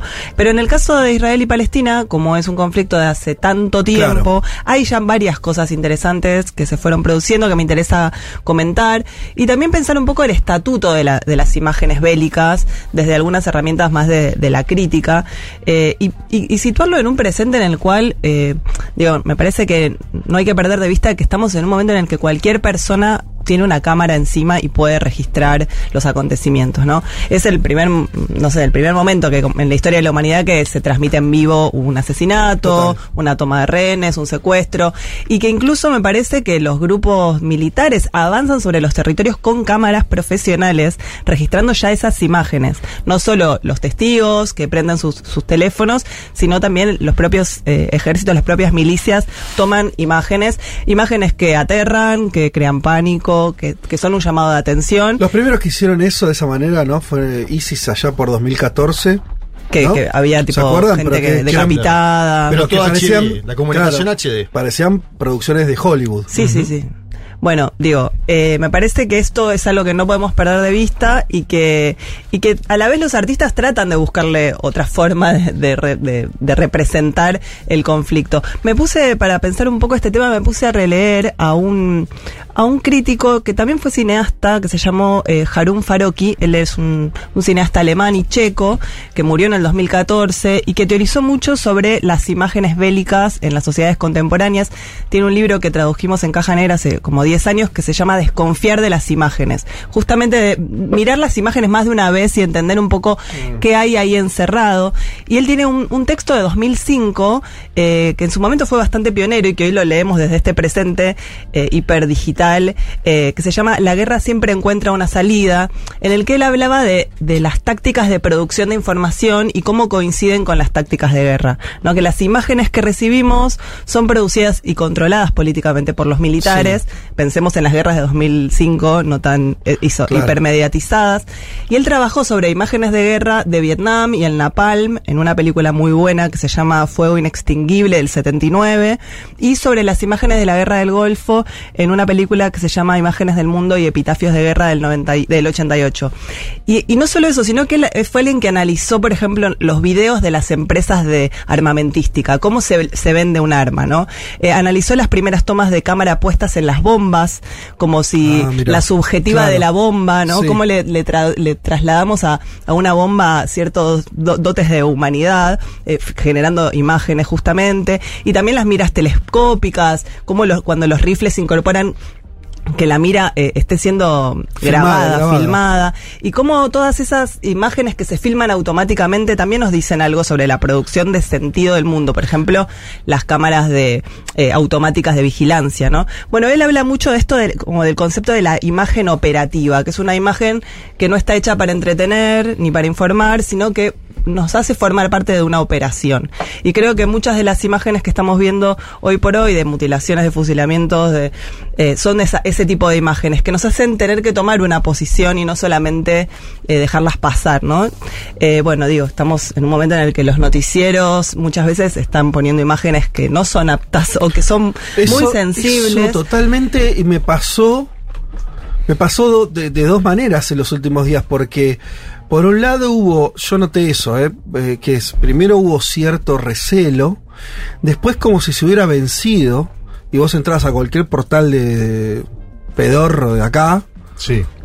Y te encontrabas con que habían subido eh, las imágenes eh, donde efectivamente se mostraban eh, los cuerpos, se mostraban incluso la- lo que vos decías, la, la misma operación desde el lado de Hamas o desde el lado de, de Israel, pero digamos mostrando... eh, y me encontré yo ante la duda de verlo o no verlo. Sí, yo también. Como, porque uno dice, ay, claro, no, eso que mal está. Y efectivamente, como está medio confundido lo que es información y lo que es espectáculo siniestro, sin más sentido que generar morbo u odio, lo que sea, y un- yo tampoco sabía qué hacer. Lo tengo que mirar. No, ¿Y cuánto mejor mirar? antes- Voy antes hasta, voy antes hasta el había un criterio que era no pasarlo. Y ahora el Eso criterio se es- venció. y ahora el criterio es poner imágenes sensibles. Claro, y listo, ya y, está. y ya está. Ya está. ya Entonces, está. Es, Sí, sí, sí. es vos como consumidor si lo elegís ver Sí. o no ver, digamos. Antes Total. la decisión era editorial.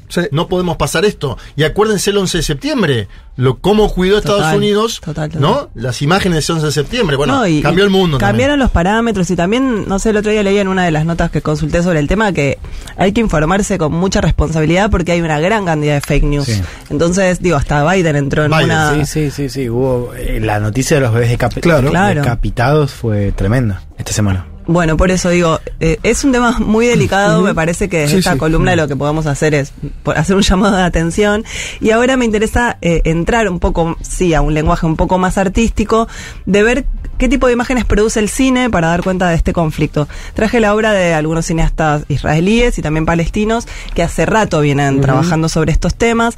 Al primer cineasta que quiero rescatar, eh, ya falleció, se llama David Perlov. Fue un cineasta brasilero israelí que murió en Tel Aviv en 2003. Tiene una historia interesante. Él nació en Río, creció en Belo Horizonte, pasó su juventud en París y recién en el 58 emigró a Israel, se instaló con su mujer en un kibutz y es considerado uno de los pioneros del cine documental en Israel. Primero tuvo un, un documental bastante famoso que se llamó En Jerusalén, con un, un estilo muy poético y, y disruptivo, que fue bastante importante al interior de- del cine de Israel, pero no lo programaban en cines ni en televisión por considerarlo demasiado poético y Mm. lírico. Entonces él se encontró con varias restricciones del aparato israelí para dar a conocer su, su obra. No podía ser, digamos, un cineasta oficial, pero no renuncia a filmar. Y entonces en, el- en mayo del 73 se compra una cámara de 16 milímetros y empieza a grabar su vida cotidiana en el mismo momento en el que comienza la guerra de Yom Kippur.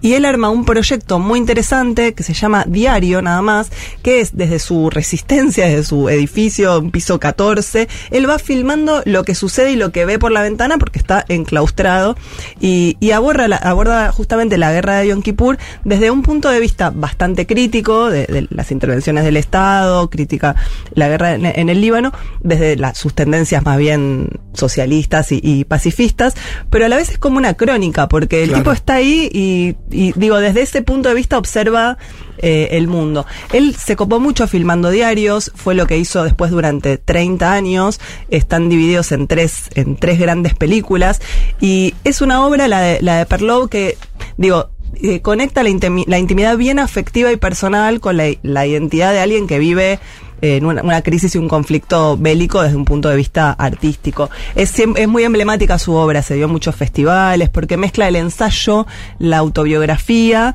y a la vez, eh, digo, una crítica bastante eh, radical al- a, cómo te cambia la vida y cómo te cambia tu propia privacidad el hecho de que tu país eh, esté en guerra permanente. Él es uno de los artistas creo que, que mejor armó de una manera poética una lectura eh, política de la vida cotidiana.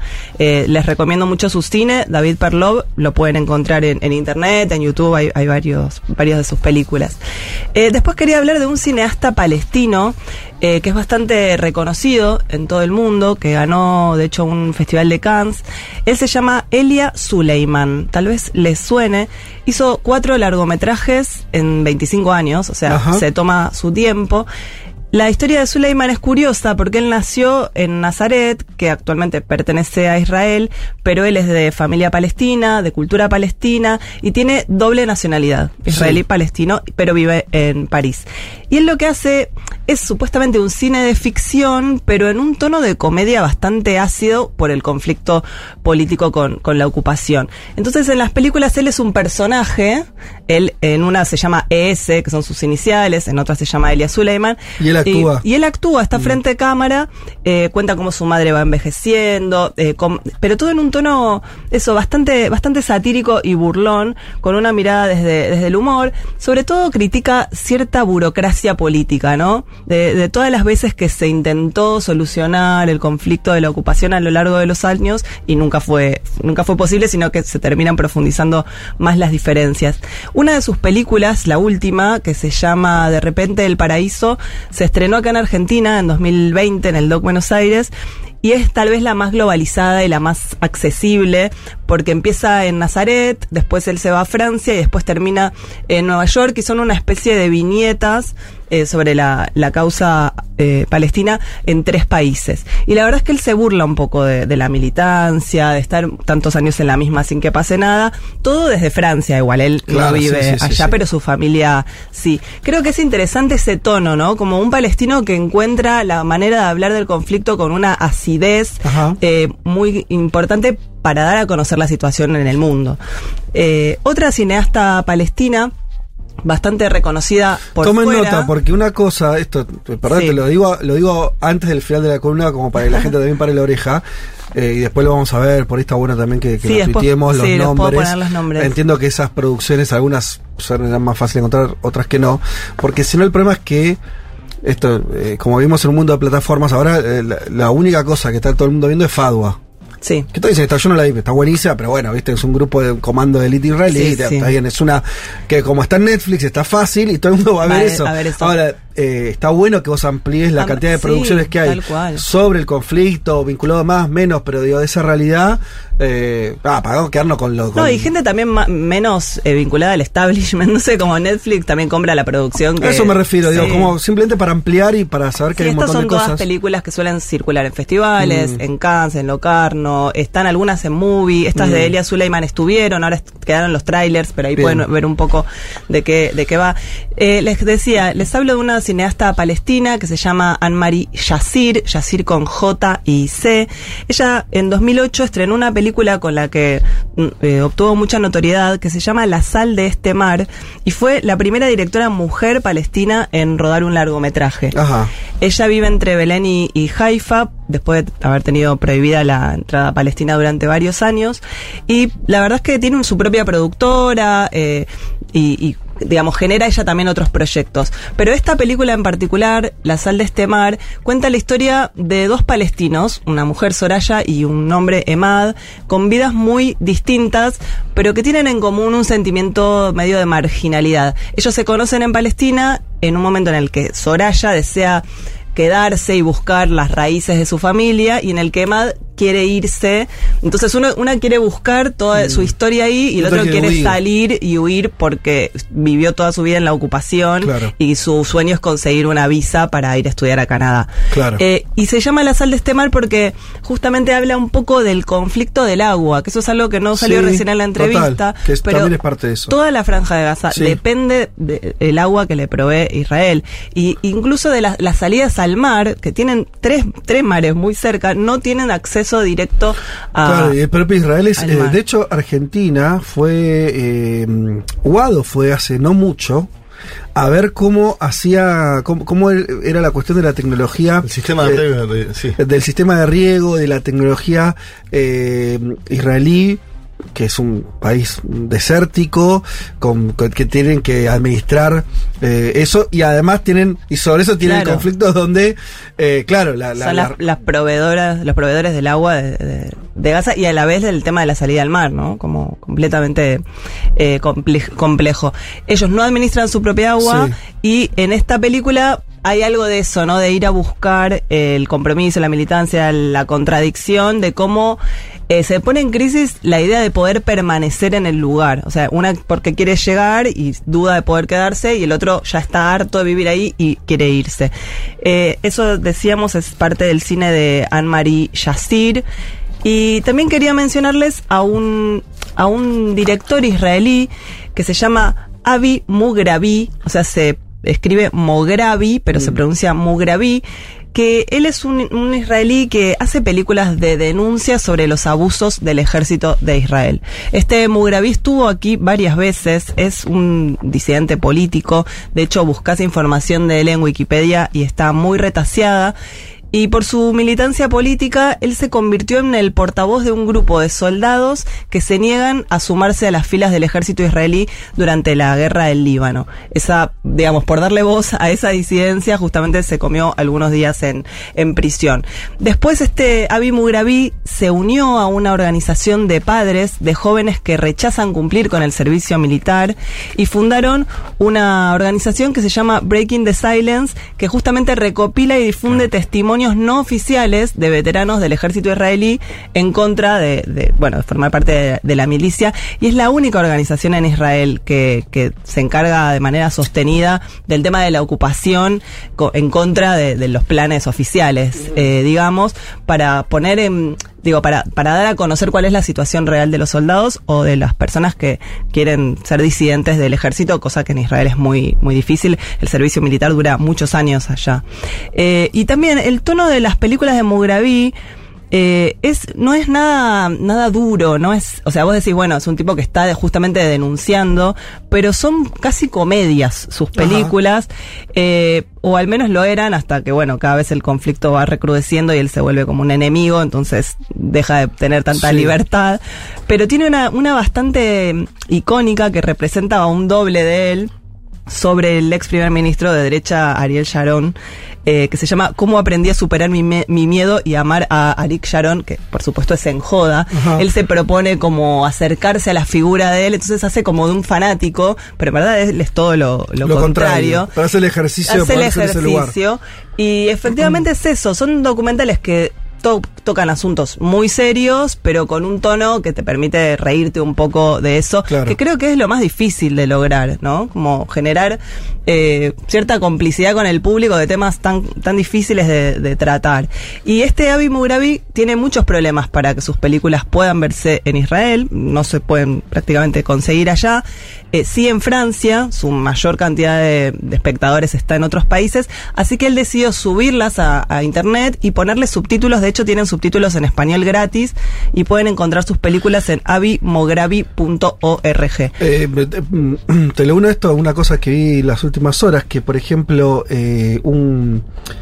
No sé si era en Tel Aviv o en otra ciudad, que había un periodista eh, ultra religioso. Hay algo muy.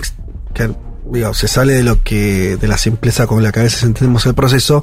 Hay un sector de ultraortodoxos que no son sionistas. Uh -huh casi que son antisionistas. Y entonces son muy críticos del Estado de Israel. Estoy diciendo ultra religiosos judíos, obviamente. Sí, sí.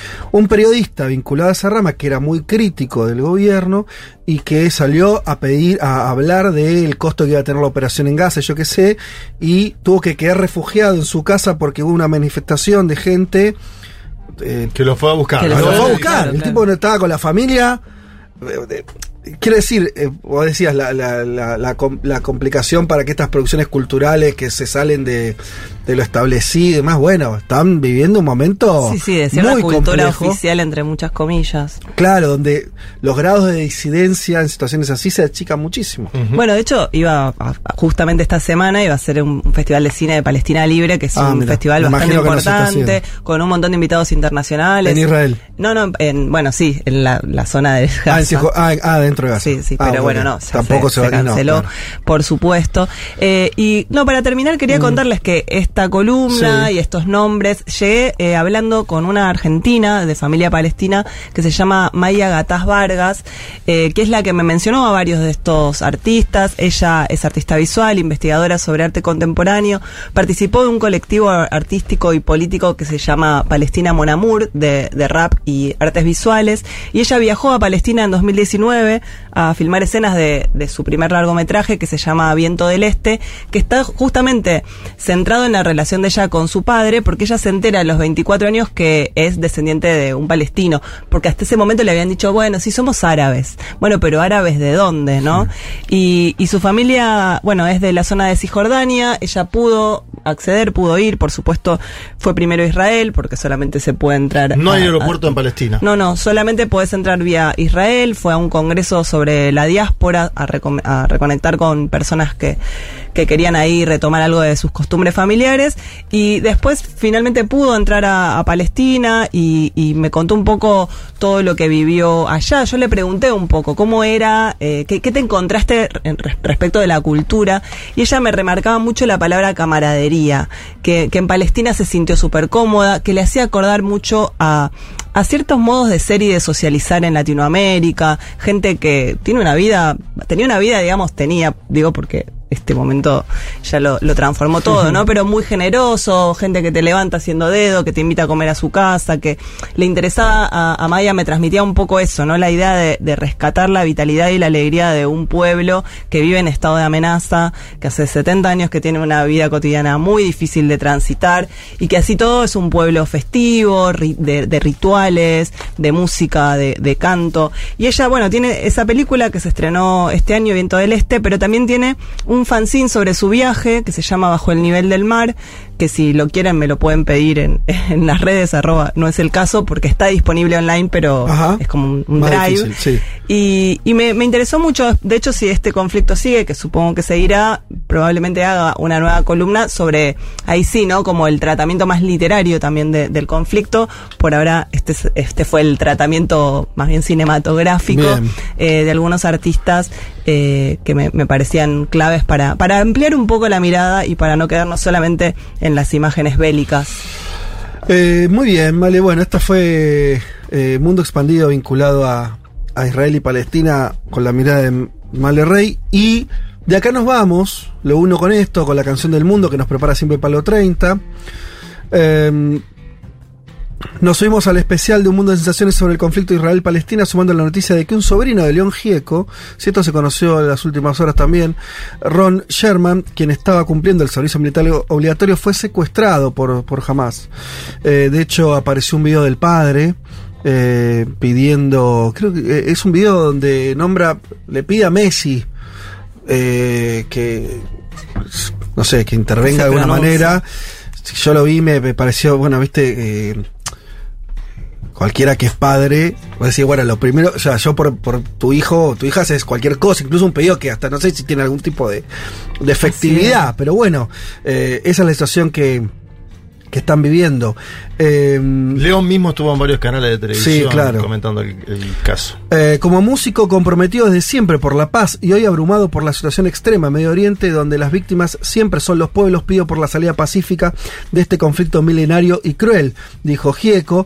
En un video difundido por Twitter, agregó, pido por el regreso de todos los rehenes a sus lugares y en mi caso particular, pido por la vuelta de mi sobrino Ron Sherman, por el amor que nos une como familia y por el amor universal que no debe morir jamás. Eh, León Gieco, como tantos otros artistas argentinos, eh, se escapó eh, del país a finales de los años 70, encontró refugio en Estados Unidos, allí se reunió con Gustavo Santaolalla, quien había producido su álbum debut, y al tiempo grabaron eh, canciones como Pensar en Nada, por ejemplo, un álbum que anunció la vuelta de Gieco a la Argentina.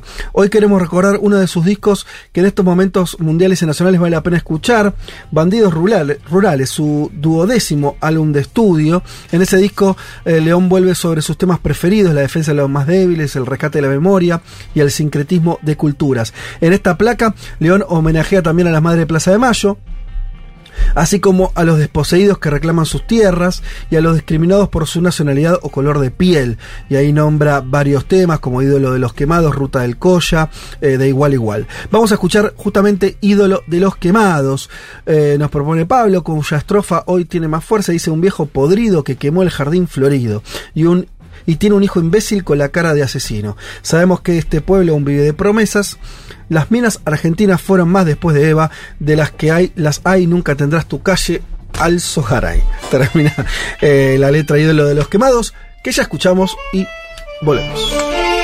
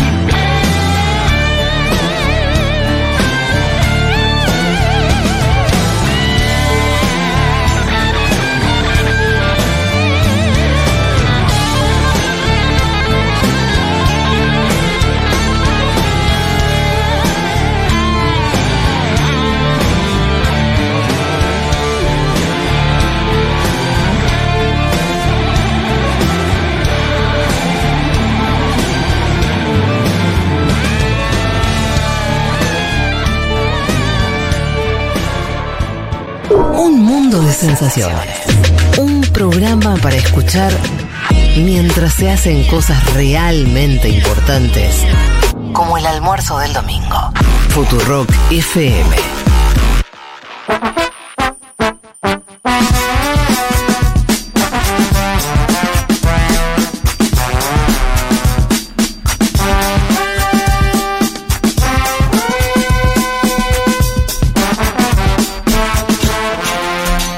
Eh, también teníamos eh, pensado hacer este un picado de algunas noticias que estuvieron ocurriendo en nuestra región, en América Latina, saliendo eh, por lo menos un rato de- del conflicto este, árabe-israelí o palestino-israelí.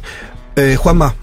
Empezamos por Ecuador. A ver. En este mismo momento está votando el Ecuador elecciones presidenciales para que terminar el mandato de Guillermo Lazo. Segunda vuelta. Es decir, hoy anoche sabremos quién es el presidente o la presidenta del Ecuador. Las encuestas, viste que con las encuestas siempre Sí. hay que tener, ¿no? Ajá. Bueno. Pero bueno, al, al mismo tiempo. Es lo que tenemos. ¿Qué quiere que haga? Las encuestas Sí. marcan escenario estrecho. Ah, mira. Las encuestas. Esto es una novedad. A priori. ¿Cómo estaban dando hace 10 días? Y está mandando una ventaja más grande de Daniel Novoa. Tengo, por Candidato de ejemplo, derecha. Tengo, sí, Daniel Novoa es el hijo de Álvaro Novoa. Es, eh, Álvaro Novoa es el empresario bananero del Ecuador, el hombre más eh, importante económicamente del país, cinco veces candidato presidencial. Algunos me decían a lo Macri que había ahí algo psicológico en Novoa Jr. de Mm. querer competir y querer ser él, ¿no? Que a veces pasa en las elites. Eh, mm, una campaña enfocada en el ascenso, el auge del narcotráfico en el Ecuador y la necesidad de tomar medidas duras de parte de casi todos los candidatos, lo pongo en consideración eso. Pero después del último debate presidencial, que fue la misma día y la misma hora del último debate en la Argentina, por eso creo que es difícil de seguimiento. Sí, por ahí claro. para algunos que escuchan nuestro programa sí, pero en general nadie lo vio en, en- en Sí, la, sí. en la Argentina y por eso lo estamos contando. Hubo un Novoa que se esperaba que esté más firme, bastante más lento, y hubo una Luisa González intentando separarse de- del legado, entre comillas, ¿no? De Correa. De Claro, Correa. pero es algo, es algo lógico en segundas vueltas. Ujú. Digo, acá si llega a segunda vuelta Sergio Massa, se va a despegar, en comillas, ¿no? Del Sí. Vos tenés que avanzar hacia un espectro más grande de la población. Esto es comunicación política ABC1, les diría. Si quieren escuchamos un poco de Novoa, me interesa escuchar Novoa porque fue una... Ustedes bien saben, ¿no? El problema de seguridad que tiene el, el Ecuador a partir del avance del narcotráfico. Novoa no solo... Estábamos hablando de la tecnología de otros países. Novoa no solo dice que va a implementar tecnología de Israel para la vigilancia ciudadana. Mirá. Atención, lo cual es un dato, porque no es agua. Está diciendo tecnología Sí, para sí, sí, vigilancia, ¿eh? Sí. Tecnología para vigilancia. Y además habla de esta propuesta muy polémica de las cárceles barcazas, que son Ah, embarcaciones, embarcaciones donde él quiere meter presos. Que estén en barcos, en, el- en- en- en el mar. Sí, en el agua continental ecuatoriana, pero en el límite, te diría. O sea, lejos. Lejos. Como si fuera una isla, ¿no? Sí, a ver, existieron cárceles en islas, existen Sí. cárceles en islas. Mandela estuvo en una cárcel en una isla. Eh, La isla Martín García. Bueno, Claro. claro. en su momento la isla Martín García, ni más ni menos. Eh, esto ya es un paso más, me parece, ¿no? Sí, yo no, no escuché nunca lo de los barcos. No Bueno. sé si habrá alguna experiencia. Escuchamos a Daniel Novoa, ¿les parece? Por favor.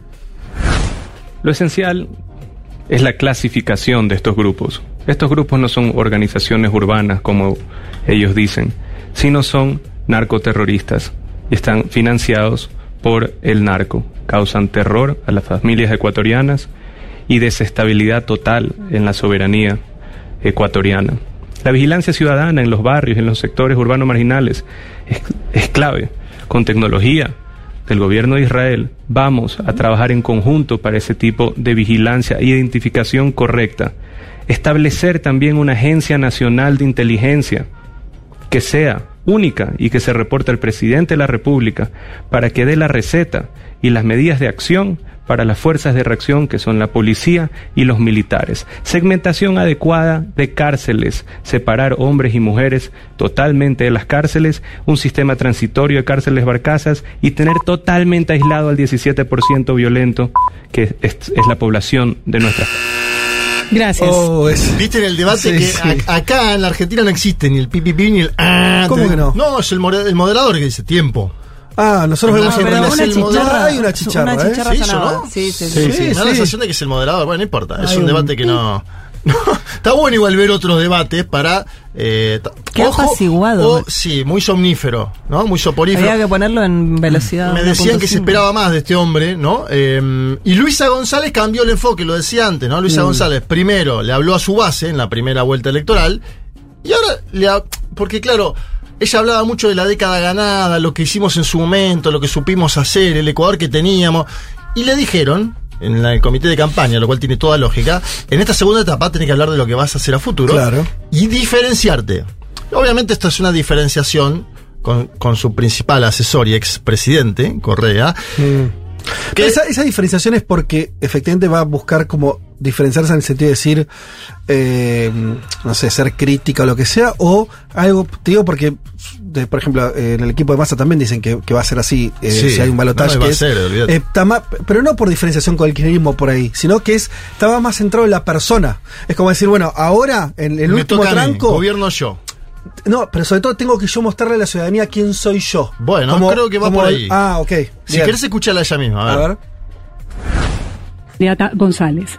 Mi pregunta es, cuando fue la era de su principal asesor, el expresidente Correa, justamente se eliminó el aporte del 40% del Estado para el pago de pensiones jubilares. En un potencial gobierno suyo, ¿usted qué haría? ¿Volvería a tomar esa medida, lo que hizo en su momento su principal asesor? En 60 segundos, candidata, su respuesta. Gracias, Ruth. Quiero eh, ratificar la candidata a la presidencia de la República soy yo. Quien está aquí frente al pueblo ecuatoriano es Luisa González, no Rafael Correa.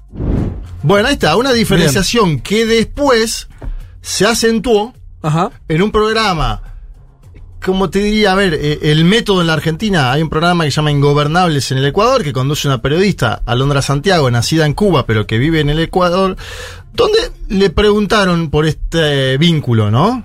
¿Qué- ¿Quién va a gobernar? ¿Cómo es? ¿Qué va a hacer la justicia? ¿No? Porque también estamos hablando de un hombre que está condenado en el Ecuador, él dice por causas ilegítimas, que no las, no las soporta, pero está viviendo fuera del Ecuador. Y González propone una asamblea constituyente. Entonces la pregunta que hace la derecha, Alondra González no es de derecha, es progresista, pero la pregunta que hace la derecha ecuatoriana es que todo esto es para permitir la vuelta de Correa al, al Ecuador y un indulto presidencial. Hay dudas sobre eso. Luisa González contestaba lo siguiente, a ver. el hecho de que llegue Luisa y Andrés Arauz, el único objetivo sea para traer a Rafael Correa de vuelta y para desbaratar todo lo que ha pasado en términos de justicia y en términos de casos de corrupción como se ha visto hasta ahora. La Asamblea Constituyente es para eso. El plan de Luisa es traer a Rafael Correa en primer lugar y después trabajar. ¿Cuál realmente es el plan dentro de la Revolución Ciudadana y de Luisa González? ¿Por qué siempre el discurso inicia en Rafael Correa, termina en Rafael Correa? Rafael Correa ha sido claro. A él lo que le importa es el país. 18 millones de ecuatorianos. No quiere indultos, no. Porque la justicia se hará cargo de él. Si hablamos de una asamblea constituyente, es por 18 millones de ecuatorianos que no tienen una institucionalidad que garantice sus derechos. O que me lo digan. ¿Se sienten seguros cuando van a poner una, una denuncia en la fiscalía? ¿Se sienten seguros cuando llevan un caso en el sistema judicial? Bueno, ahí está el enfoque judicial de Luisa González. Se conoció el jueves pasado en el diario Folia de Sao Paulo que Novoa, candidato presidencial que hoy disputa y que tiene chance de ser el próximo presidente de Ecuador, posee empresas offshore en Panamá, un país dolarizado como el Ecuador. Lo pongo también ahí en consideración porque se está debatiendo en la Argentina la dolarización. Sí. Eh, mucha hay mucha plata argentina circulando en paraísos fiscales, esto es conocido porque aparecía nuestro país en los Panama Papers, incluso con eh, altos representantes del Poder Ejecutivo de esa época. En este caso, ustedes acuérdense que en Ecuador hay una legislación que impide candidaturas a cargos públicos de gente que tenga empresas offshore, algo que se votó. Ajá, eso es una cuestión legal. Legal, Si se tienes una cuenta offshore no puedes eh, ser presidente. Bueno, había dudas sobre qué Sí. pasó con Guillermo Lazo, que también aparentemente tenía. Ajá. Novoa, por la información que tiene Folia de Sao Paulo, tiene eh, una empresa offshore en Panamá. Vuelvo a poner que son países dolarizados, ¿eh? Ecuador y Panamá. Sí. Como para situar la discusión donde estamos nosotros parados. La última encuesta de Telco Data, Telco Data es la encuestadora del padre de Jan Topic, Jan Topic, el candidato que quedó cerca de la segunda vuelta, aquel que prometía más eh, mano dura, si querés. Nadie podría decir que esta encuesta está pagada por Luisa González, por eso la traigo, ¿sí? Y lo- se la pedí especialmente a gente de la oposición a Luisa González que no está vinculada con el actual gobierno, no importa. La última, el último dato de ayer, Daniel Novoa 41, Luisa González 37. Muy cerca de un empate técnico, Cuatro ellos dicen empate técnico, porque hay 13% de no sabe, no contesta. Cada vez más grande en América Latina, países donde pasa mucho en Ecuador, pasa mucho en Perú, esto lo estuve hablando con Alfredo Serrano Mancilla en la semana, países que a última hora sus electores eligen en las urnas. 13 puntos son los de Ecuador. Decir, totalmente desequilibrante. Estos 13 puntos van a definir la elección, Sí. porque digo, la diferencia... Sí, que seis de esos puntos jueguen, ya está. bueno, por eso. Según Telcodata, la diferencia es 41 a 37. En el búnker de Novoa tienen más expectativa, tienen encuestas que lo dan 7 puntos por encima. Ajá. 7 puntos por encima. Yo les digo las cosas que Sí. hay. Y, y, y del lado de, de Luisa González hay alguna encuesta, o sea, Ellos no, manejan un- notás, notás más, hablas con gente de ellos que Están mucho más entusiasmados que hace dos semanas. Ah, bien. Este es el dato. Bien. Están mucho más entusiasmados hoy que hace dos semanas. Nos, nos habían dicho hace, verdad, hace un mes, ponele, ¿cuándo fue que tuvimos a... Gabriela estuvo hace un mes acá. Antes estuvo. No, no estaba con un ánimo triunfalista, digamos así. No, no. Pero fue antes de la primera vuelta eso. Sí, sí, sí, sí. Antes de la primera Antes de vuelta. la primera vuelta, sí. Bueno, pero la primera vuelta no fue buena para, para el correísmo. No fue buena por la proyección, pero el candidato que entró, ellos lo caracterizaban como más débil, Novoa, Ah. que Jan Topic. A Topic lo veían como llega y gana la elección. Sí. Y es cierto que puede haber sucedido algo así, si querés, dentro de la estructura de la segunda vuelta. Panorama incierto, entonces. Yo creo que es panorama abierto. Si vos me tenés que decir por la historia quién debería ganar hoy, yo te digo Novoa. Pero la última semana de González para mí fue buena. Y por eso digo, las campañas, los- hay gente que se equivoca porque Novoa fue al debate, dicen que lo sobró al debate Novoa. Ajá. Y se notó eso. Y Luisa González lo preparó en México durante cuatro días con Fue a asesores. México. Eh, Fue a México porque Correa está siempre en México. Entonces la- ella se intenta diferenciar. No, no, pero qué público. particular, ¿no? Que Bueno, la pero- candidata vaya a México. Fue a México porque estuvo el encuentro del grupo de Puebla, además, Ajá. y porque Luisa González se juntó con Claudia Sheinbaum, que va a ser candidata de Morena. Yo creo que hay un, Ah, hay un polo de mujeres en América Latina, y en esto la Argentina está afuera, por cuestiones obvias, Brasil está afuera porque gobierna Lula, el Cono Sur está fuera de todo este debate, salvo que Carolina Cose gane la interna del Frente Amplio. ¿Qué está? Xiomara Castro. Xiomara Castro, Claudia Sheinbaum con posibilidades, en este caso si llega a ganar hoy Luisa González, estamos hablando de otro momento, ¿no? Del liderazgo femenino en América Latina. Bien.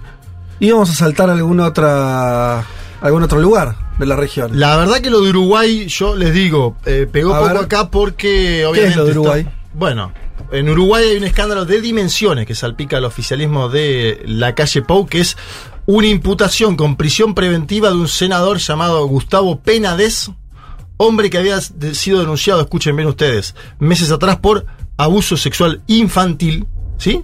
Lo pongo en consideración eh, abuso sexual infantil. Una denuncia que había hecho una militante de su propio partido, el Partido Nacional, Romina Celeste Papazo, en marzo de este año en la calle Pou, que lo conoce hace 30 años a Penades, lo apoyó públicamente, ¿sí? Eh, y lo hizo también lo propio un, el ministro del Interior, Luis Alberto Heber. Y este martes 10 se conoció finalmente la imputación de Penades. Ajá. Imputado por 22 delitos de ¿Él está, tiene un cargo del gobierno o no? Senador. Es senador. ex senador. Ahora no, ex pero no- senador. no, no es funcionario. Exacto, eso también es la diferenciación que va a buscar hacer Claro, el claro. gobierno de la calle Pou. Habló el presidente del Uruguay, lo quiero que lo escuchemos y después vamos a escuchar lo del Frente Amplio también, porque el Frente Amplio da la disputa sobre lo que sucedió con Penades en términos discursivos. Escuchamos al presidente de la calle Pou esta semana después de la imputación de Penades. Se podrán imaginar que no es un día, un día fácil, es un día muy, muy triste. Muy triste porque de confirmarse en una sentencia esta situación, obviamente es una persona que, que la desconozco, no es la persona que uno conoció. Obviamente habría una mentira al respecto cuando uno pregunta y le dicen la respuesta que es eh, no se adecua. Y después por el tipo de, de situación que estamos, que estamos viviendo. O sea, de, de confirmarse, aquí hay eh, una situación de vulnerabilidad de, menores. Entonces, es un tema serio, es un tema grave en lo institucional, eh, en lo que hace a los delitos cometidos, aparentemente cometidos, y después en lo, en lo personal podrán imaginarse que no es un día, no es un día fácil. Bueno, se lo escuchaba golpeado a la calle Pou, porque es, es su base de flotación, digamos, un hombre muy cercano a él, de mucha confianza, Ajá. que es- él cuenta que le preguntó muchas veces, ¿qué hiciste vos? No, yo no hice nada, yo no hice nada. Cuenta eso la calle Pou, digo, Pero no aparece un discurso de protección. No, no aparece un discurso de protección porque fue imputado por 22. Claro, o eh, sea, hubo una primera denuncia y después saltaron otras 21 personas Claro, más. En la no primera denuncia hubo un blindaje del Partido Nacional. Esto me queda claro porque lo escuché a Luis Alberto Heber, el ministro del Interior, que no le quería a las víctimas. Y por eso mismo el Frente Amplio, de la mano de una senadora llamada Silvia Nane, fue al pleno, porque este hombre se lo expulsó apenas de ella, ¿no? Este hombre está imputado, se lo ha expulsado. Del Senado. Se lo expulsó del Senado y el Partido Nacional lo expulsó de la fila Bien. del Partido Nacional, como se debe hacer en estos casos, Sí. digo, donde hay una imputación, 22 delitos. Escuchamos a la senadora del Frente Amplio, Silvia Nane, porque ella le apunta a la calle Pou, nada más y nada menos que el presidente del Uruguay. El presidente de la República, Luis Alberto Aparicio Alejandro Lacalle Pou, tiene que pedirle perdón a las víctimas antes que nada, ya mismo. Miren, puede llamar ahora mismo a la prensa de nuevo y pedirle perdón a cada una de las víctimas que lo vieron en prime time. Decirles que el presidente de la República no les creía. Bueno, vuelvo a decir, un caso que está pegando fuerte en el Uruguay, con mucho, muchas horas de televisión sobre el tema, obviamente que tiene un impacto, Fede, esto como, como pasa en cualquier sociedad donde alguien muy cercano a las estructuras de poder es imputado de delitos tan, pero tan graves, ¿no? Vamos ahora a Venezuela. Pero quería agregar Sí. algo de Penades, Ah, porque dale, estuve dale, dale. leyendo eh, una nota que le hicieron en el país, pero que, el, que ahí dicen que en un semanario el tipo sigue declarándose inocente con 22 testimonios que lo acusan Sí, de abuso. y ya preso, Y prisión el tipo dice, tengo la tranquilidad de que después voy a escribir algo para Netflix y me voy a hacer millonario porque soy inocente. O sea, ese tipo de discurso tiene el... Sí, sí, no, o sea, increíble. bueno, perdón, eh, Eh, pero quería agregar eso porque no, me parece una basura el tipo de lo que Está está, bien haciendo. para mostrar un poco, ¿no? El nivel de negación que tienen algunas mentes perversas. Che, eh, ¿a dónde nos íbamos? A Venezuela, ¿saben por qué? Antes te cuento una cosa, pero lo tengo que decir porque Dale. acaba de llegar, lo acabo de ver. El señor Matías Tártara, vos lo conocés. Sí, claro. Un oyente caracterizado de esta ¿Qué está en la emisora. playa, en Claromeco? Dice, ya arrancó la temporada de playa. Y ahí manda una foto de él, ¿Qué está muy haciendo? pancho, tirado en una reposera, eh, con una, visera, Ah, visera. de Futurock, una gorra de Futurock, disfrutando ya del mar en Claromecó. Qué, qué vivo Tártara, ¿no? Porque en junio, Así julio cualquiera, tiene ¿eh? mucho frío, pero ahora ya a partir de acá, octubre. Bien, le decía a Venezuela, presten atención a esto, va a haber elecciones de eh, la oposición venezolana, internas.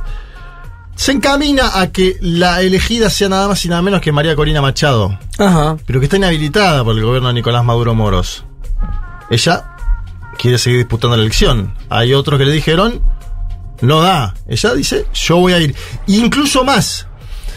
¿Ustedes se acuerdan del partido Voluntad Popular? Sí. De Leopoldo, Leopoldo López y Juan Guaidó, uno de los partidos fuertes de la derecha venezolana, ¿no? Juan Guaidó, presidente autoproclamado. El candidato de Voluntad Popular era Freddy Superlano.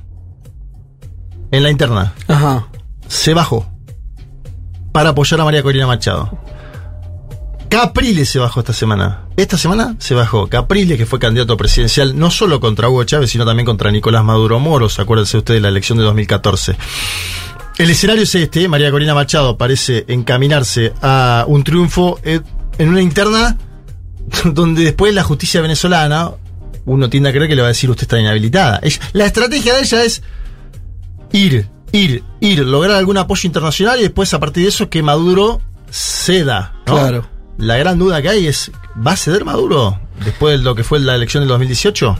Le- También afrontar una elección presidencial de vuelta sin legitimidad democrática es un problema, ¿no? Y si no sé, ¿qué hace la oposición? Dice, Exacto. bueno, busco a otro candidato que pueda competir y le ganamos o Pero están no todos participo. inhabilitados. Claro.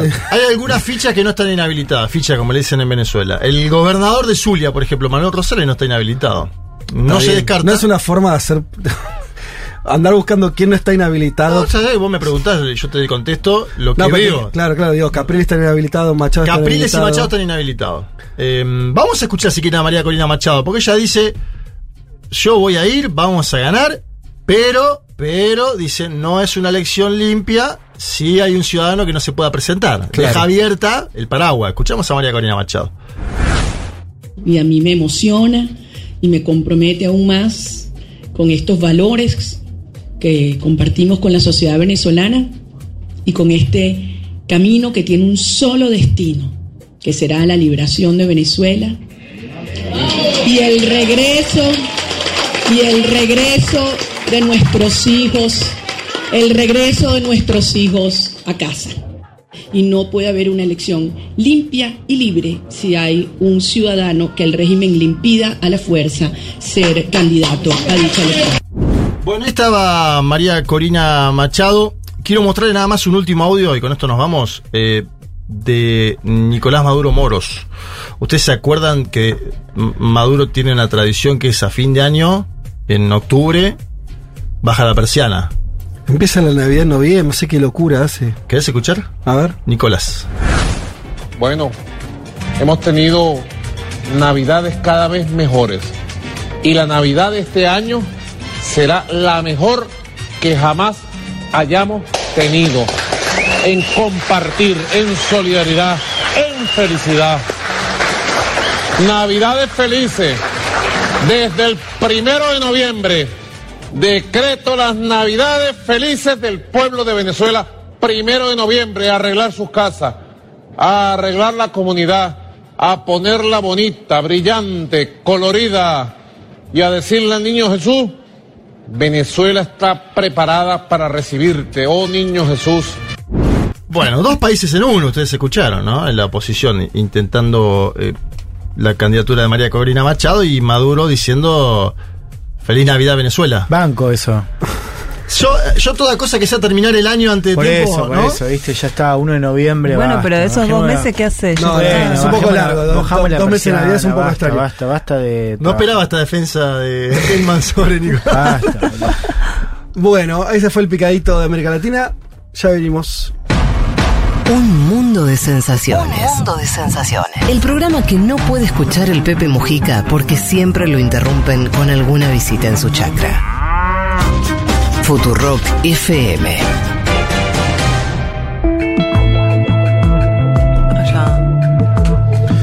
Eh, les habíamos dicho que íbamos a intentar mm, comunicarnos con Ofer Kasif, él es miembro del Parlamento israelí por el Partido Comunista desde abril del 2019 y tiene un doctorado en filosofía política en la London School of Economics y con él estamos en comunicación. Eh, Ofer, te saluda Federico Vázquez de Buenos Aires, ¿qué tal? Lo que nos interesaba que nos empiece a, contar es en estos momentos donde hay una expectativa muy grande de si Israel finalmente va a ingresar a Gaza, si va a esperar más horas o no a que eh, la, la, población en Gaza se traslade, cómo se están viviendo estas horas en particular en Israel, cómo lo está viendo la sociedad israelí. Eh, tengo que decir y eh, quiero decir que Primero que nada que las eh, los, eh, atrocidades criminales y terroristas que hizo Hamas eh, no tienen ninguna justificación. Uh -huh. yo y mis eh, camaradas del Partido Comunista y en el, el, Frente Democrático por la Paz e Igualdad, que es nuestra lista en el Parlamento, todos los años decimos y todo, todavía y eh, siempre vamos a decir que la lucha del pueblo palestino por la, la, la, la, liberación, por la independencia, por la igualdad, es una lucha justo. Uh -huh. Es el fin, el fin es liberación. Pero los medios, hay medios que nunca vamos a aceptar. Y un medio que es asultar y a matar, asesinar civiles inocentes es una cosa que nunca jamás vamos a aceptar. No hay ninguna justificación por las uh -huh. atrocidades que hizo jamás. Es una cosa que todo el mundo tiene que decir. Ahora, esos crímenes, los crímenes que hizo el Hamas, tampoco no es una razón por Israel hacer más crímenes. Uh -huh. Eso a decir que el, el asunto que Israel ahora hace contra el Gaza, la franja de Gaza, y no es contra Hamas, es contra civiles inocentes. Y Israel sabe, el gobierno de Israel sabe eso. Por eh, eh, este crímenes de guerra también, como hizo Hamas, que es crimen eh, de, de- de guerra. Israel, eh, eh, el, el asunto de Israel ahora por, los, por días y días es eh, eh, muy letal. Más que dos, eh, dos mil, eh, capaz dos mil quinientos, no sé, Sí. palestinos ya están muy, eh, eh, eh, lo, lo eh, eh, mataron Israel, el gobierno de, gobierno de Israel. Y la mayoría de ellos, la última vez que leí era 70% de las víctimas en la franja de Gaza son civiles inocentes. Cientos bebés, mujeres, niños, como cientos bebés, mujeres, niños que lo mataron jamás en el sur de Israel. Sí. Eh, pero el problema es que si la, la comunidad internacional tiene como, ¿cómo se llama? Doble estándar. estándar Sí. que, que lo ayuda a Israel contra quién? No es contra Hamas. Con, Hamas es criminal, terrorista, asesino. Pero este, este asunto contra Gaza, la franja de Gaza, no es contra Hamas. Es contra los civiles por, por, ¿por qué? Y, y, y tampoco no es por la seguridad de Israel. Es lo- es no tiene nada con la seguridad de los israelíes o del país de Israel, para nada. La única cosa o la única motivación que tiene el gobierno de Israel es, ven- es venganza. Venganza no es política, no es seguridad, es venganza. Es locura. Que, es- que hace Israel ahora en norte de, de- de Gaza, por ejemplo. En todo el mundo dicen que es una evacu- eh, evacu- eh, evacuación. eh, Evacuación. Evacuación. Sí. Evacua- No es. No es evacuación, sino departes- de, deportación Ajá. forzada. Ajá. Limpieza étnica. ¿Dónde está el mundo? Y es parte de un plan más amplio, más grande. En 2017 publicó Bezalel Smotrich, que era un diputado y ahora es ministro de, le- de la Finanza y también ministro dentro de la, del Ministerio de eh, Defensa.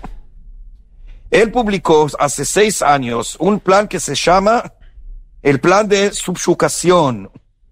Y en este plan dijo que hay, hay tres eh, elementos eh, principales. Primero, es que Israel tiene que anexar Cisjordania, como el, que- el territorio palestino ocupado, sin derechos por los palestinos, eso a decir, oficialmente régimen de apartheid, porque prácticamente ya hay apartheid. Segundo, es que los palestinos que no quieren vivir bajo de este régimen de apartheid van, se van a expulsar. Y tercero, que ellos, los palestinos que van a resistir, se van a eliminar o a matar. Es el plan y el fin de este gobierno fascista de Israel desde el principio, día, primer día. La, el, el golpe de Estado que por muchos meses el gobierno tenía que, que quería que hacer, no es como una reforma ju- de- del de sistema justicia, es un, es un golpe de Estado. Querían eliminar la independencia del eh, eh, sistema justicia para tener posibilidades a realizar este plan de subsu- subsugación. A- a- a- el golpe de Estado a eliminar la independencia del, te- del sistema justo era un medio, el fin era siempre este plan fascista de Smotrich. No, po- no, no, podía, hacer- no podía realizar eso por los protestas y, capaz poquito presión internacional. Y ahora hay otra alternativa, una guerra.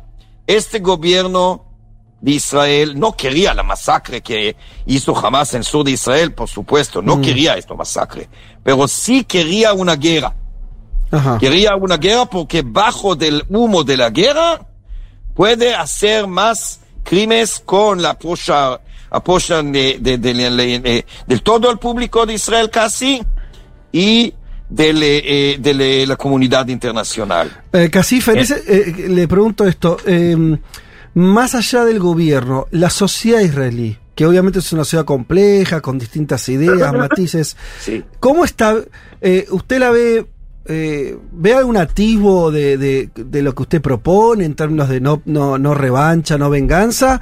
¿O lamentablemente los ve, ve a, la, a la mayor, a la, la mayor parte de la ciudadanía encolumnada atrás de esta, eh, de esta propuesta del gobierno de, de ir por todo, invadir Gaza?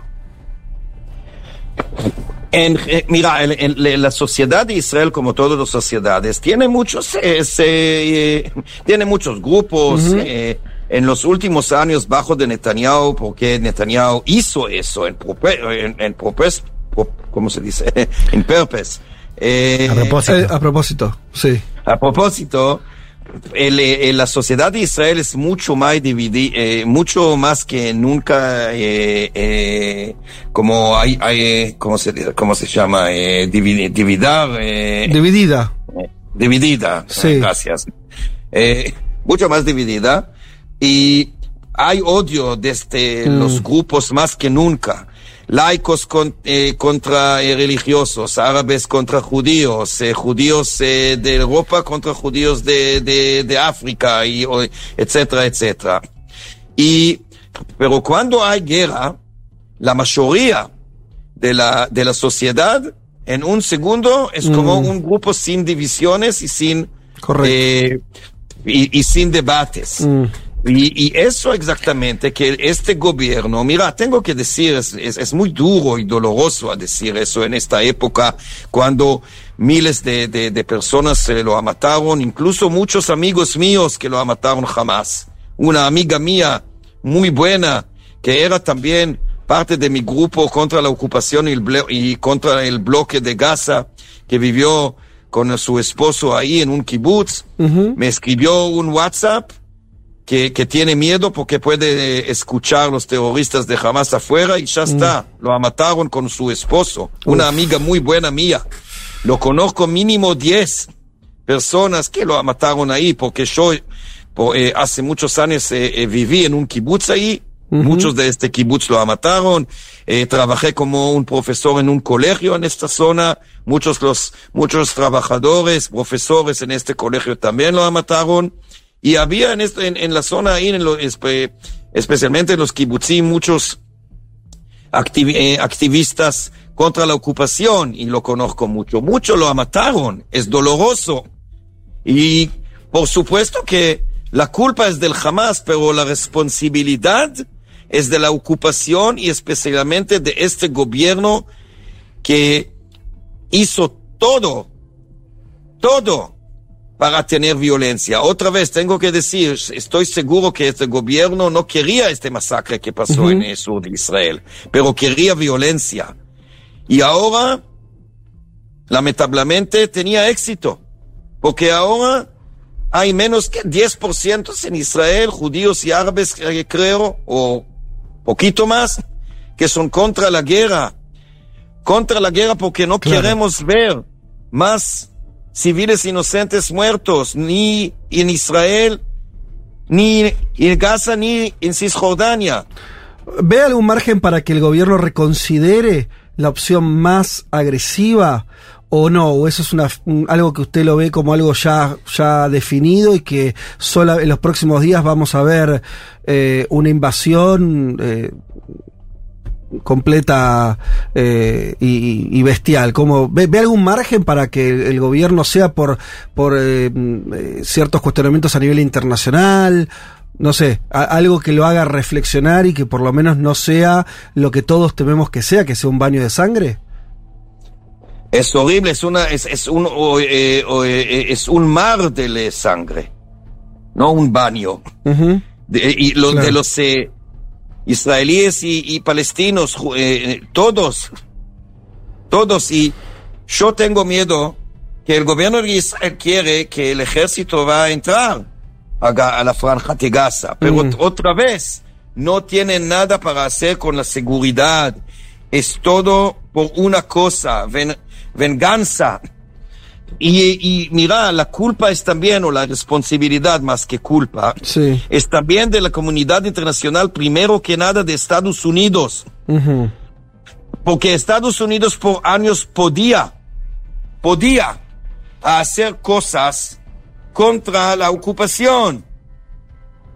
Podía, podía por años para eh, a presionar los gobiernos de Israel y a decir, "Tiene- tenés que eliminar, que terminar con esta, la ocupación brutal, letal, porque primero que nada no es justo, no es moral, gente, mucha gente mue- eh, muerto, muertos por la ocupación.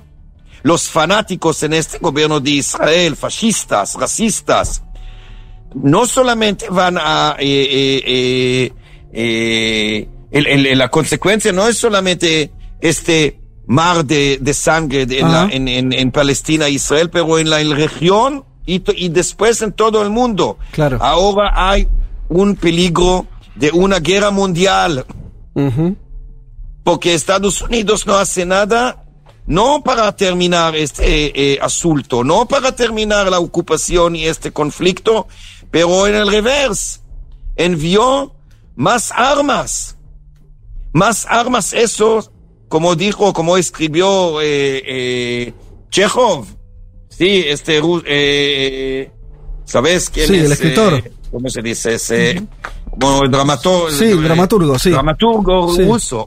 Sí. Escribió, escribió Chekhov que una arma en el principio de un, de un, no sé cómo se dice, de un, ¿cómo se dice? ¿En El inglés? teatro. Ajá. Eh, que, ha- que ha- si hay un arma desde el principio de Sí. un, eh, en de una obra. teatro, Sí. ¿Cómo? De una obra de teatro. Sí, una obra. Sí. Y si hay una, eh, una arma en el, en el principio de una obra, seguro que, en el, que, que el final de, Hay- le- hay- de, claro, de esta un obra, eh, ¿cómo? Va, va, a tie- va, a tie- eh, no, no sé cómo se, to shoot. Va a ser disparada. Sí, va a ser Eh, disparada, que, que va, va a haber un disparo, va a haber un muerto. Eso, y, Claro. y ahora, ¿qué, qué- ¿dónde está la responsabilidad de la internacional, la, de la comunidad internacional? Por un, por un lado, Biden dice la mayoría de los palestinos son inocentes y no tienen que sufrir. Pero por otro lado, vendró, vendró más armas a Israel. ¿Qué, qué, qué, qué piensas que Israel va a hacer? Tenemos que terminar esta situación porque siempre, siempre civiles inocentes que están los víctimas, no los líderes, no los jefes de la militares, no los eh, eh, terro- terroristas, es civiles inocentes en principio, bebés y niños. Mirad cuánto sangre en sur de Israel en este masacre, Ujú. cuánto sangre en, en, en la franja de Gaza de, por, por ese masacre. Eh, No puede ser. Y el mundo no, para el mundo es apático. Basta. Eh, estamos hablando con Ofer Kasif, él es miembro del Parlamento israelí. Eh, Ofer, desde Buenos Aires te mandamos un, un saludo muy grande. Nos plegamos a tu pedido de que haya un- una exigencia de, de paz, de no violencia, de que no haya Ojalá. solo una venganza. Y te saludamos y agradecemos mucho eh, la entrevista que nos, que nos diste. Así que un abrazo grande. Muchas gracias, igualmente. Que pasa bien. Chao, chao. Adiós. Un mundo de sensaciones. Un programa con mucha información, alguna que otra idea y casi nada de redes sociales. Con Federico Vázquez, Futurock FM.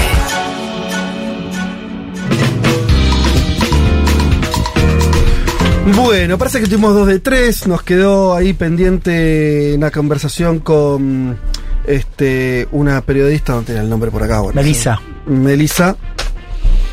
Que lo interesante que había estado en, eh, en, en Cisjordania hasta hace unas horas. Fue una de las repatriadas por el gobierno argentino, pero bueno, eh, no, no, no pudimos comunicarnos ahora en el último momento. Eh, Qué tremendo lo de Casif porque marca que fue víctima, ¿no? Gente cercana a él, dice 10 personas. Yo leía gente del Partido Comunista, al cual él está afiliado, asesinada.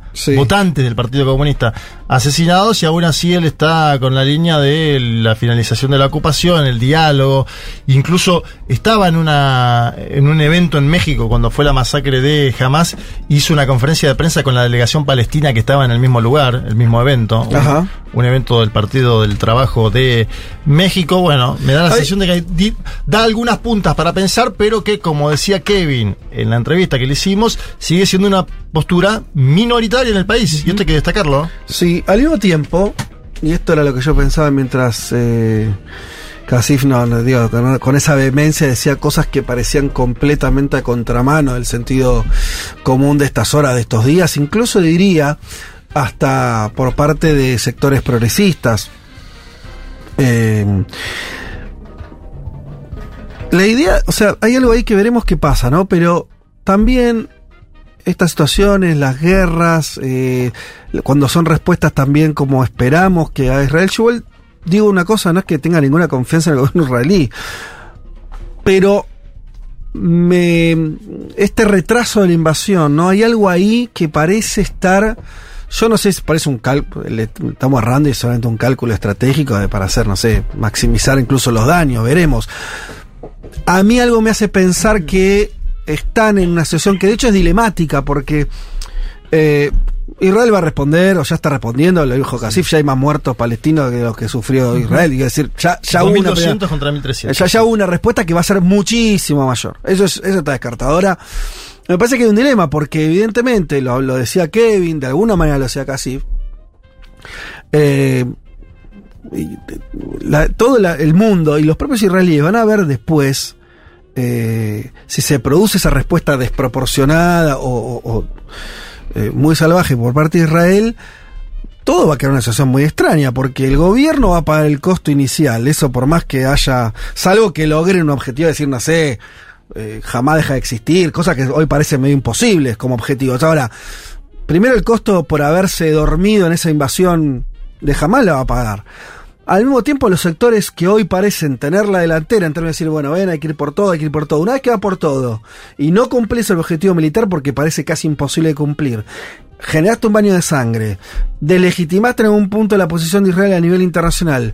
Bueno, y además hay algo, ¿no? Yo escuchaba, trataba de escuchar, a veces hay que escuchar también, viste, el tono de las personas. Viste, este, este- hay una cierta, un cierto cansancio, ¿no? Decir, bueno, la idea de la sangre, los muertos. Son muchos los muertos, años, los muchos muertos. años. Y entonces hay algo que hoy parece utópico, pero que tal vez es bastante racional, que decir, bueno, che, la salida, alguna, la que sea, va a ser más política. Cuando digo política es que no va a haber justicia, digo, no va a haber justicia para los palestinos, digo, eso me parece que ya, ya está. Ahora, digo, que decir, perdieron en, en muchos sentidos.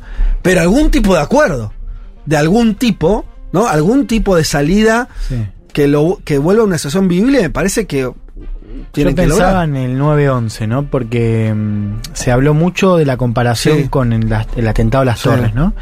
Y creo que ahí hay, hay dos cosas interesantes. Lo primero, se hablaba mucho de- del atentado para entender lo que era para los israelíes y quienes lo veíamos Sí, de afuera. Y, y de alguna manera teníamos conexión, lo que fue el trauma, ¿no? Mm. De- del ataque del sábado.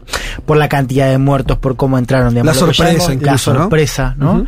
Eh, y ahí esta idea muy rápida de no es un ataque convencional, es algo sin precedentes. Ahora, creo que es interesante pensar en ese espejo por una segunda cosa, que es la, la venganza, ¿no? Digo, así como el 9-11 tuvo la guerra en Afganistán y la guerra en Irak con este pretexto de remodelar Sí. Medio Oriente. Lo, lo digo porque Netanyahu dijo esto de vamos a cambiarlo, ¿no? Y, y uno, eso resuena, es verdad que era otro Va a cambiar el mapa del Medio. Oriente, dijo. Claro, y eso fracasó. Sí. Fracasó porque por varias cosas, digamos, pero ante Sí, todo pero porque fracasó, o sea, sí. ni Estados Unidos que en ese momento tenía eh, no quiero decir una guarangada, pero un poder eh, el momento unipolar, ¿no? O sea, estaba borracho de poder, si querés, era la única potencia eh, viva. Digo, si, si ni siquiera Estados Unidos pudo eh, concretar ese objetivo, ¿no? De penetrar en Medio Oriente para cambiar el mapa en esta guerra contra el terrorismo, imagínate si Israel con una capacidad menor, en un territorio mucho más complejo, con este delicado equilibrio que mencionábamos con Irán, va a poder cambiar el mapa con una incursión. No, claro. Y, y- y lo, lo escuchaba, lo veía, lo, lo leía, mejor dicho, en Haaretz, que decían esto en un diario de que está muy bueno para hacer la cobertura. Sí, ah. Haaretz en, Haaretz. eh, en, eh, en Israel eh, se, se- se lee en inglés, pero con traductor funciona bien. Hacían ese mismo paralelismo, decían, ojo porque Kabul queda lejos de Nueva York.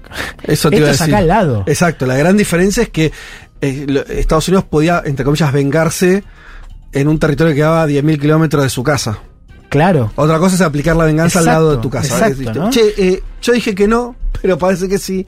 Últimos minutos del programa. Estamos en, en comunicación nomás con Melissa Trad. Ella es periodista y corresponsal especializada en género, paz y seguridad y estuvo viviendo eh, los últimos siete meses en Cisjordania. Eh, Melissa, ¿qué tal? Te saluda Federico Vázquez. ¿Cómo estás? Bien, ¿ustedes cómo están? Bien. Al final sumar. Ent- entraste así. Uy, se escucha medio mal. Bueno, esperemos que, que la comunicación nos permita. En principio, decir, vos estás acá en Buenos Aires, ¿no? Acabo de llegar en el vuelo esta mañana, el vuelo humanitario que traía, que repatriaba Argentina Israel y Palestina. Eh, bien, buenísimo. Eh, que, bueno, contanos algo de eso primero. ¿Con quién viajaste? ¿Quiénes eran los argentinos que vinieron acá? ¿Era gente que alguno había, había estado, no sé, en alguno de los kibutzín? Eh, eh, aprendí que el plural de kibutz es kibutzín. Bien, lo dije bien, ¿no? Sí. ¿Alguno de los kibutzín atacados o era gente que vivía en, en- en ciudades y por una cuestión de, de temor eh, viajó? ¿Qué, ¿Con quién te encontraste ahí? Bien, buenísimo. Otra, otra de la con No, la mayor Perdón, que- gente, sinceramente, eh, eran menores. Ajá. Eran menores que se- eh, venían, digamos, a estado de intercambio de estudio en Israel. Nadie venía desde Palestina, eh, pero no vi yo que hubiese nadie, digamos, que pareciera haber sido víctima de alguna de estas situaciones. Bien, eh, y hay gente, hay una- te- ya te pregunto una cosa como, como corresponsal que estuviste en Cisjordania, eh, sabemos que Cisjordania no es Gaza, es un territorio que hoy, eh, si bien con tensiones y demás, eh, no, es, no, no, no, es la situación dramática que está viviendo eh, la, franja de Gaza. Eh, ¿Qué nos puedes decir de lo último que viste en Cisjordania hasta antes que te tomaras el avión? Bueno, en Cisjordania básicamente hay muy miedo de que la- lo- todo lo que está sucediendo en Gaza pueda llegar a trasladarse, que sea otro frente en Cisjordania. Además, hay que aclarar algo, porque parece que, digamos, nadie habla de lo que pasa de otro lado de la frontera, ¿no? Los periodistas que llegaron hace dos días al conflicto no entienden que no empezó el sábado. Eh, básicamente Israel bloqueó todos los pasos de Cisjordania. En este momento Cisjordania está bloqueada. De hecho, yo, por estar en Cisjordania, necesité la ayuda de la embajada o bien de la oficina de representación de la Argentina en Palestina, que me saco el sombrero. Eh, necesité la ayuda de ellos para pasar por un proceso diplomático que toda Cisjordania está bloqueada. Además de eso, eh, lo que tenemos son mensajes de WhatsApp todo el tiempo de amenazas de colonos que parece que eh, van a bajamos y es lo que hemos visto en ataques muy puntuales donde han asesinado a palestinos en Cisjordania en los últimos días. Y bueno, la gente muy horrorizada también por las imágenes de, de- de parte de lo que pasó el fin de semana. Eh, obviamente ellos quieran que Palestina tenga derecho a existirse, pero hay mucha gente está de acuerdo por el hecho de que se involucre a civiles en todo esto, ¿no? Te escuchamos realmente mal, Melissa. No sé si estamos con una comunicación de internet. Sí. Eh, ah, porque no tenés chip de teléfono. Mira, bueno, vamos a intentar eh, alguna última pregunta. Eh, se, se entendió igual, pero estamos con una comunicación medio defectuosa. Eh, eh, bueno, ¿Qué viste vos? Eh, porque hay algo que me llamó la atención en Cisjordania también. Hay, bueno, vos le decías, hay población este, palestina mayoritariamente, pero también israelí. Eh, ¿Qué viste vos de, de- en términos sociales? De, de, los enfrentamientos, las tensiones se agudizaron, eh, se, se- profundiza la idea de ciudadanos de segunda. ¿Cómo se transitó las, eh, a partir del- de los ataques del sábado la vida social en, en Cisjordania? Sí, son- en general hay ataques muy puntuales, eh, parte de los colonos que están en Cisjordania. Más que esto, no hay tanto encuentro entre las dos poblaciones. Eh, además, no solo hay ciudadanos de primera y de segunda, hay de tercera, de cuarta, porque incluso los mismos palestinos tienen distintas jerarquías dependiendo del tipo de eh, identidad que tienen, ¿no? Los ciudadanos, los palestinos que viven en Gaza son los que peor la pasan eh, y después en Cisjordania en que la gente tiene otros derechos y está menos en conexión, digamos, menos cerca también de, de la población israelí, pero lo que hay son, son sí ataques puntuales, digamos, con eh, la cuestión de los colonos, específicamente en Cisjordania. Y ahí te voy a preguntar algo más interesante que solamente tendrás algo para contarnos, que es en Cisjordania el poder político lo tiene no jamás, sino una rama eh, distinta, autoridad palestina y, Fatah. y- y Al-Fatah como, como fuerza, como fuerza política. ¿Qué, eh, ¿Qué está ocurriendo con ese debate al interior del mundo palestino? Eh, ¿Jamás se vio fortalecido al- o, o todo lo contrario? ¿Qué, ¿Cómo está, estás viendo esa, esa interna? Sí, me parece que es una discusión muy importante de hacer. Eh, es interna, me parece que obviamente el lado que gobierna la autoridad palestina en Cisjordania sale perdiendo. Ajá. Recordemos que de todas maneras no hay elecciones en esta región Sí. desde más o menos alrededor del 2006. Entonces tampoco ha habido una posibilidad del pueblo palestino de decir, bueno, Claro. ¿quién nos representa realmente? Yo lo que le puedo decir es que estando en Cisjordania más de siete meses, nunca encontré a nadie que me dijera sí, yo banco a la autoridad palestina. O sea, todo el mundo está como, bueno, sí, es la gente que está en el poder, muchos lo- los ven incluso como cómplices de la ocupación israelí, porque son finalmente quienes coordinan con Israel, eh, digamos, el sistema, ¿no?, de, de- de corregir este, este lugar de la tierra. Eh, entonces, la verdad es que la gente está esperando que se muera Abbas para ver qué pasa con ese territorio. Y pero, a, a ver, parate, te, te hago foco ahí. Y uh, pensemos, contame la, la Sí. experiencia de diálogo con, con palestinos de a pie. ¿Bancan a jamás? ¿No bancan a ninguno? Eh, ¿No les interesa la política? ¿Qué, qué, qué pasa ahí? No, sinceramente yo creo que a prácticamente toda Palestina le interesa la política, o al menos a toda, toda Palestina siente la necesidad de que exista un, un derecho a resistir la ocupación. Y lo vas a ver desde, digamos, desde la gente grande que vivió en las intifadas hasta los adolescentes, digamos, sin duda está ahí. Eh, no sienten que necesariamente jamás los represente, algunos están de acuerdo, otros no, sí creen que hay un derecho a la asistencia de pero que siempre, digamos, no todos están de acuerdo con el hecho de que se involucre a civiles. Lo que sí te digo, eh, mucha gente lo que hace es, eh, no imágenes de horror que esta semana de Israel son horribles y la gente en Palestina y en Cisjordania también se horroriza con eso.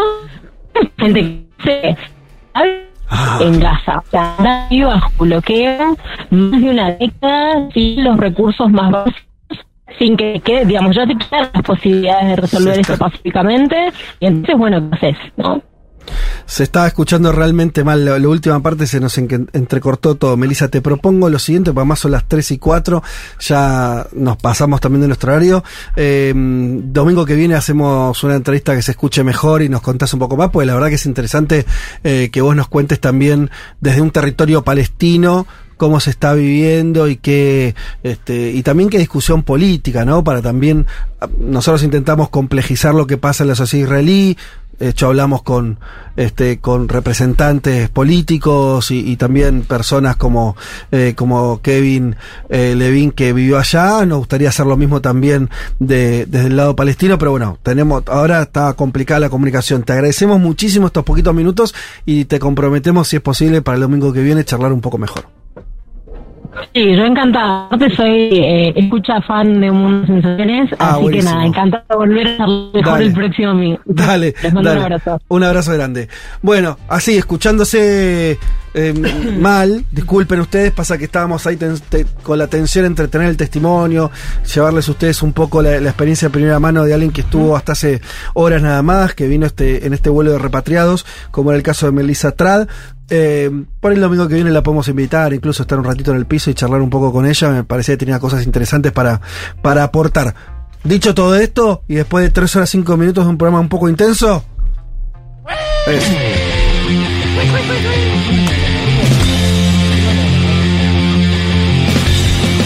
Eh, señoras y señores, eh, muchas tardes y buenas gracias. Ah, pero me quedó algo por contarles, porque hemos comido rico hoy. ¿Eh? Almuerzo fue de Jacobs Bagels, eh, hoy almorzamos gracias a ellos que nos mandaron eh, su producción, ¿cómo diría? Exquisita. Premium. Premium. Eh, yo comí uno de, de huevo y eh, panceta que estaba muy bien. Pero Yo el de salmón también. clásico que es imbatible, siempre Bien, con el Yo está muy bien. panceta, creo que doble panceta. Te pasaste. Doble panceta. Mirá cómo Sí, estoy- ¿Qué pasa, Juan? No, ahora tengo mucho sueño, eso pasa. Che, eh, lo piden en, en su local ubicado en Uriarte 1386 en el barrio de Palermo, pero también eh, hoy domingo, el de la semana, se hacen un pedido a través de la página de Instagram de Jacobs Bagel, eh, esta casa tan ya emblemática de la ciudad de Buenos Aires, que producen unos bagels extremadamente ricos y que hoy nos acompañaron. Dicho todo esto, Feliz Día de las Madres. eso. Sí, también que tengan un buen día las personas que no tienen mamá, También. que siempre es una Ese- jornada un poco Feliz triste. Día de la Familia se le dice también por Sí. eso en un punto. Un beso también para ellos. Muy bien. Eh, bueno, eh, dicho todo esto, nos reencontramos el domingo que viene, perdón, a las 12 del mediodía. Ojalá que esta semana eh, voy a pedir muy poco, pero aunque sea que no, que no pase lo, lo que todos nos imaginamos que es más probable que pase, que es una, una invasión sangrienta, por lo menos este, si tiene que ocurrir algo en términos militares, que sea con la menor cantidad de muertos civiles posibles. Es poco, pero dado el marco es un montón. Así que ese es nuestro periodo de No bombardeen niños. Eso, no bombardeen niños Ni dentro de lo posible. Bien. Nos reencontramos el domingo que viene a las 12 del mediodía. Chau.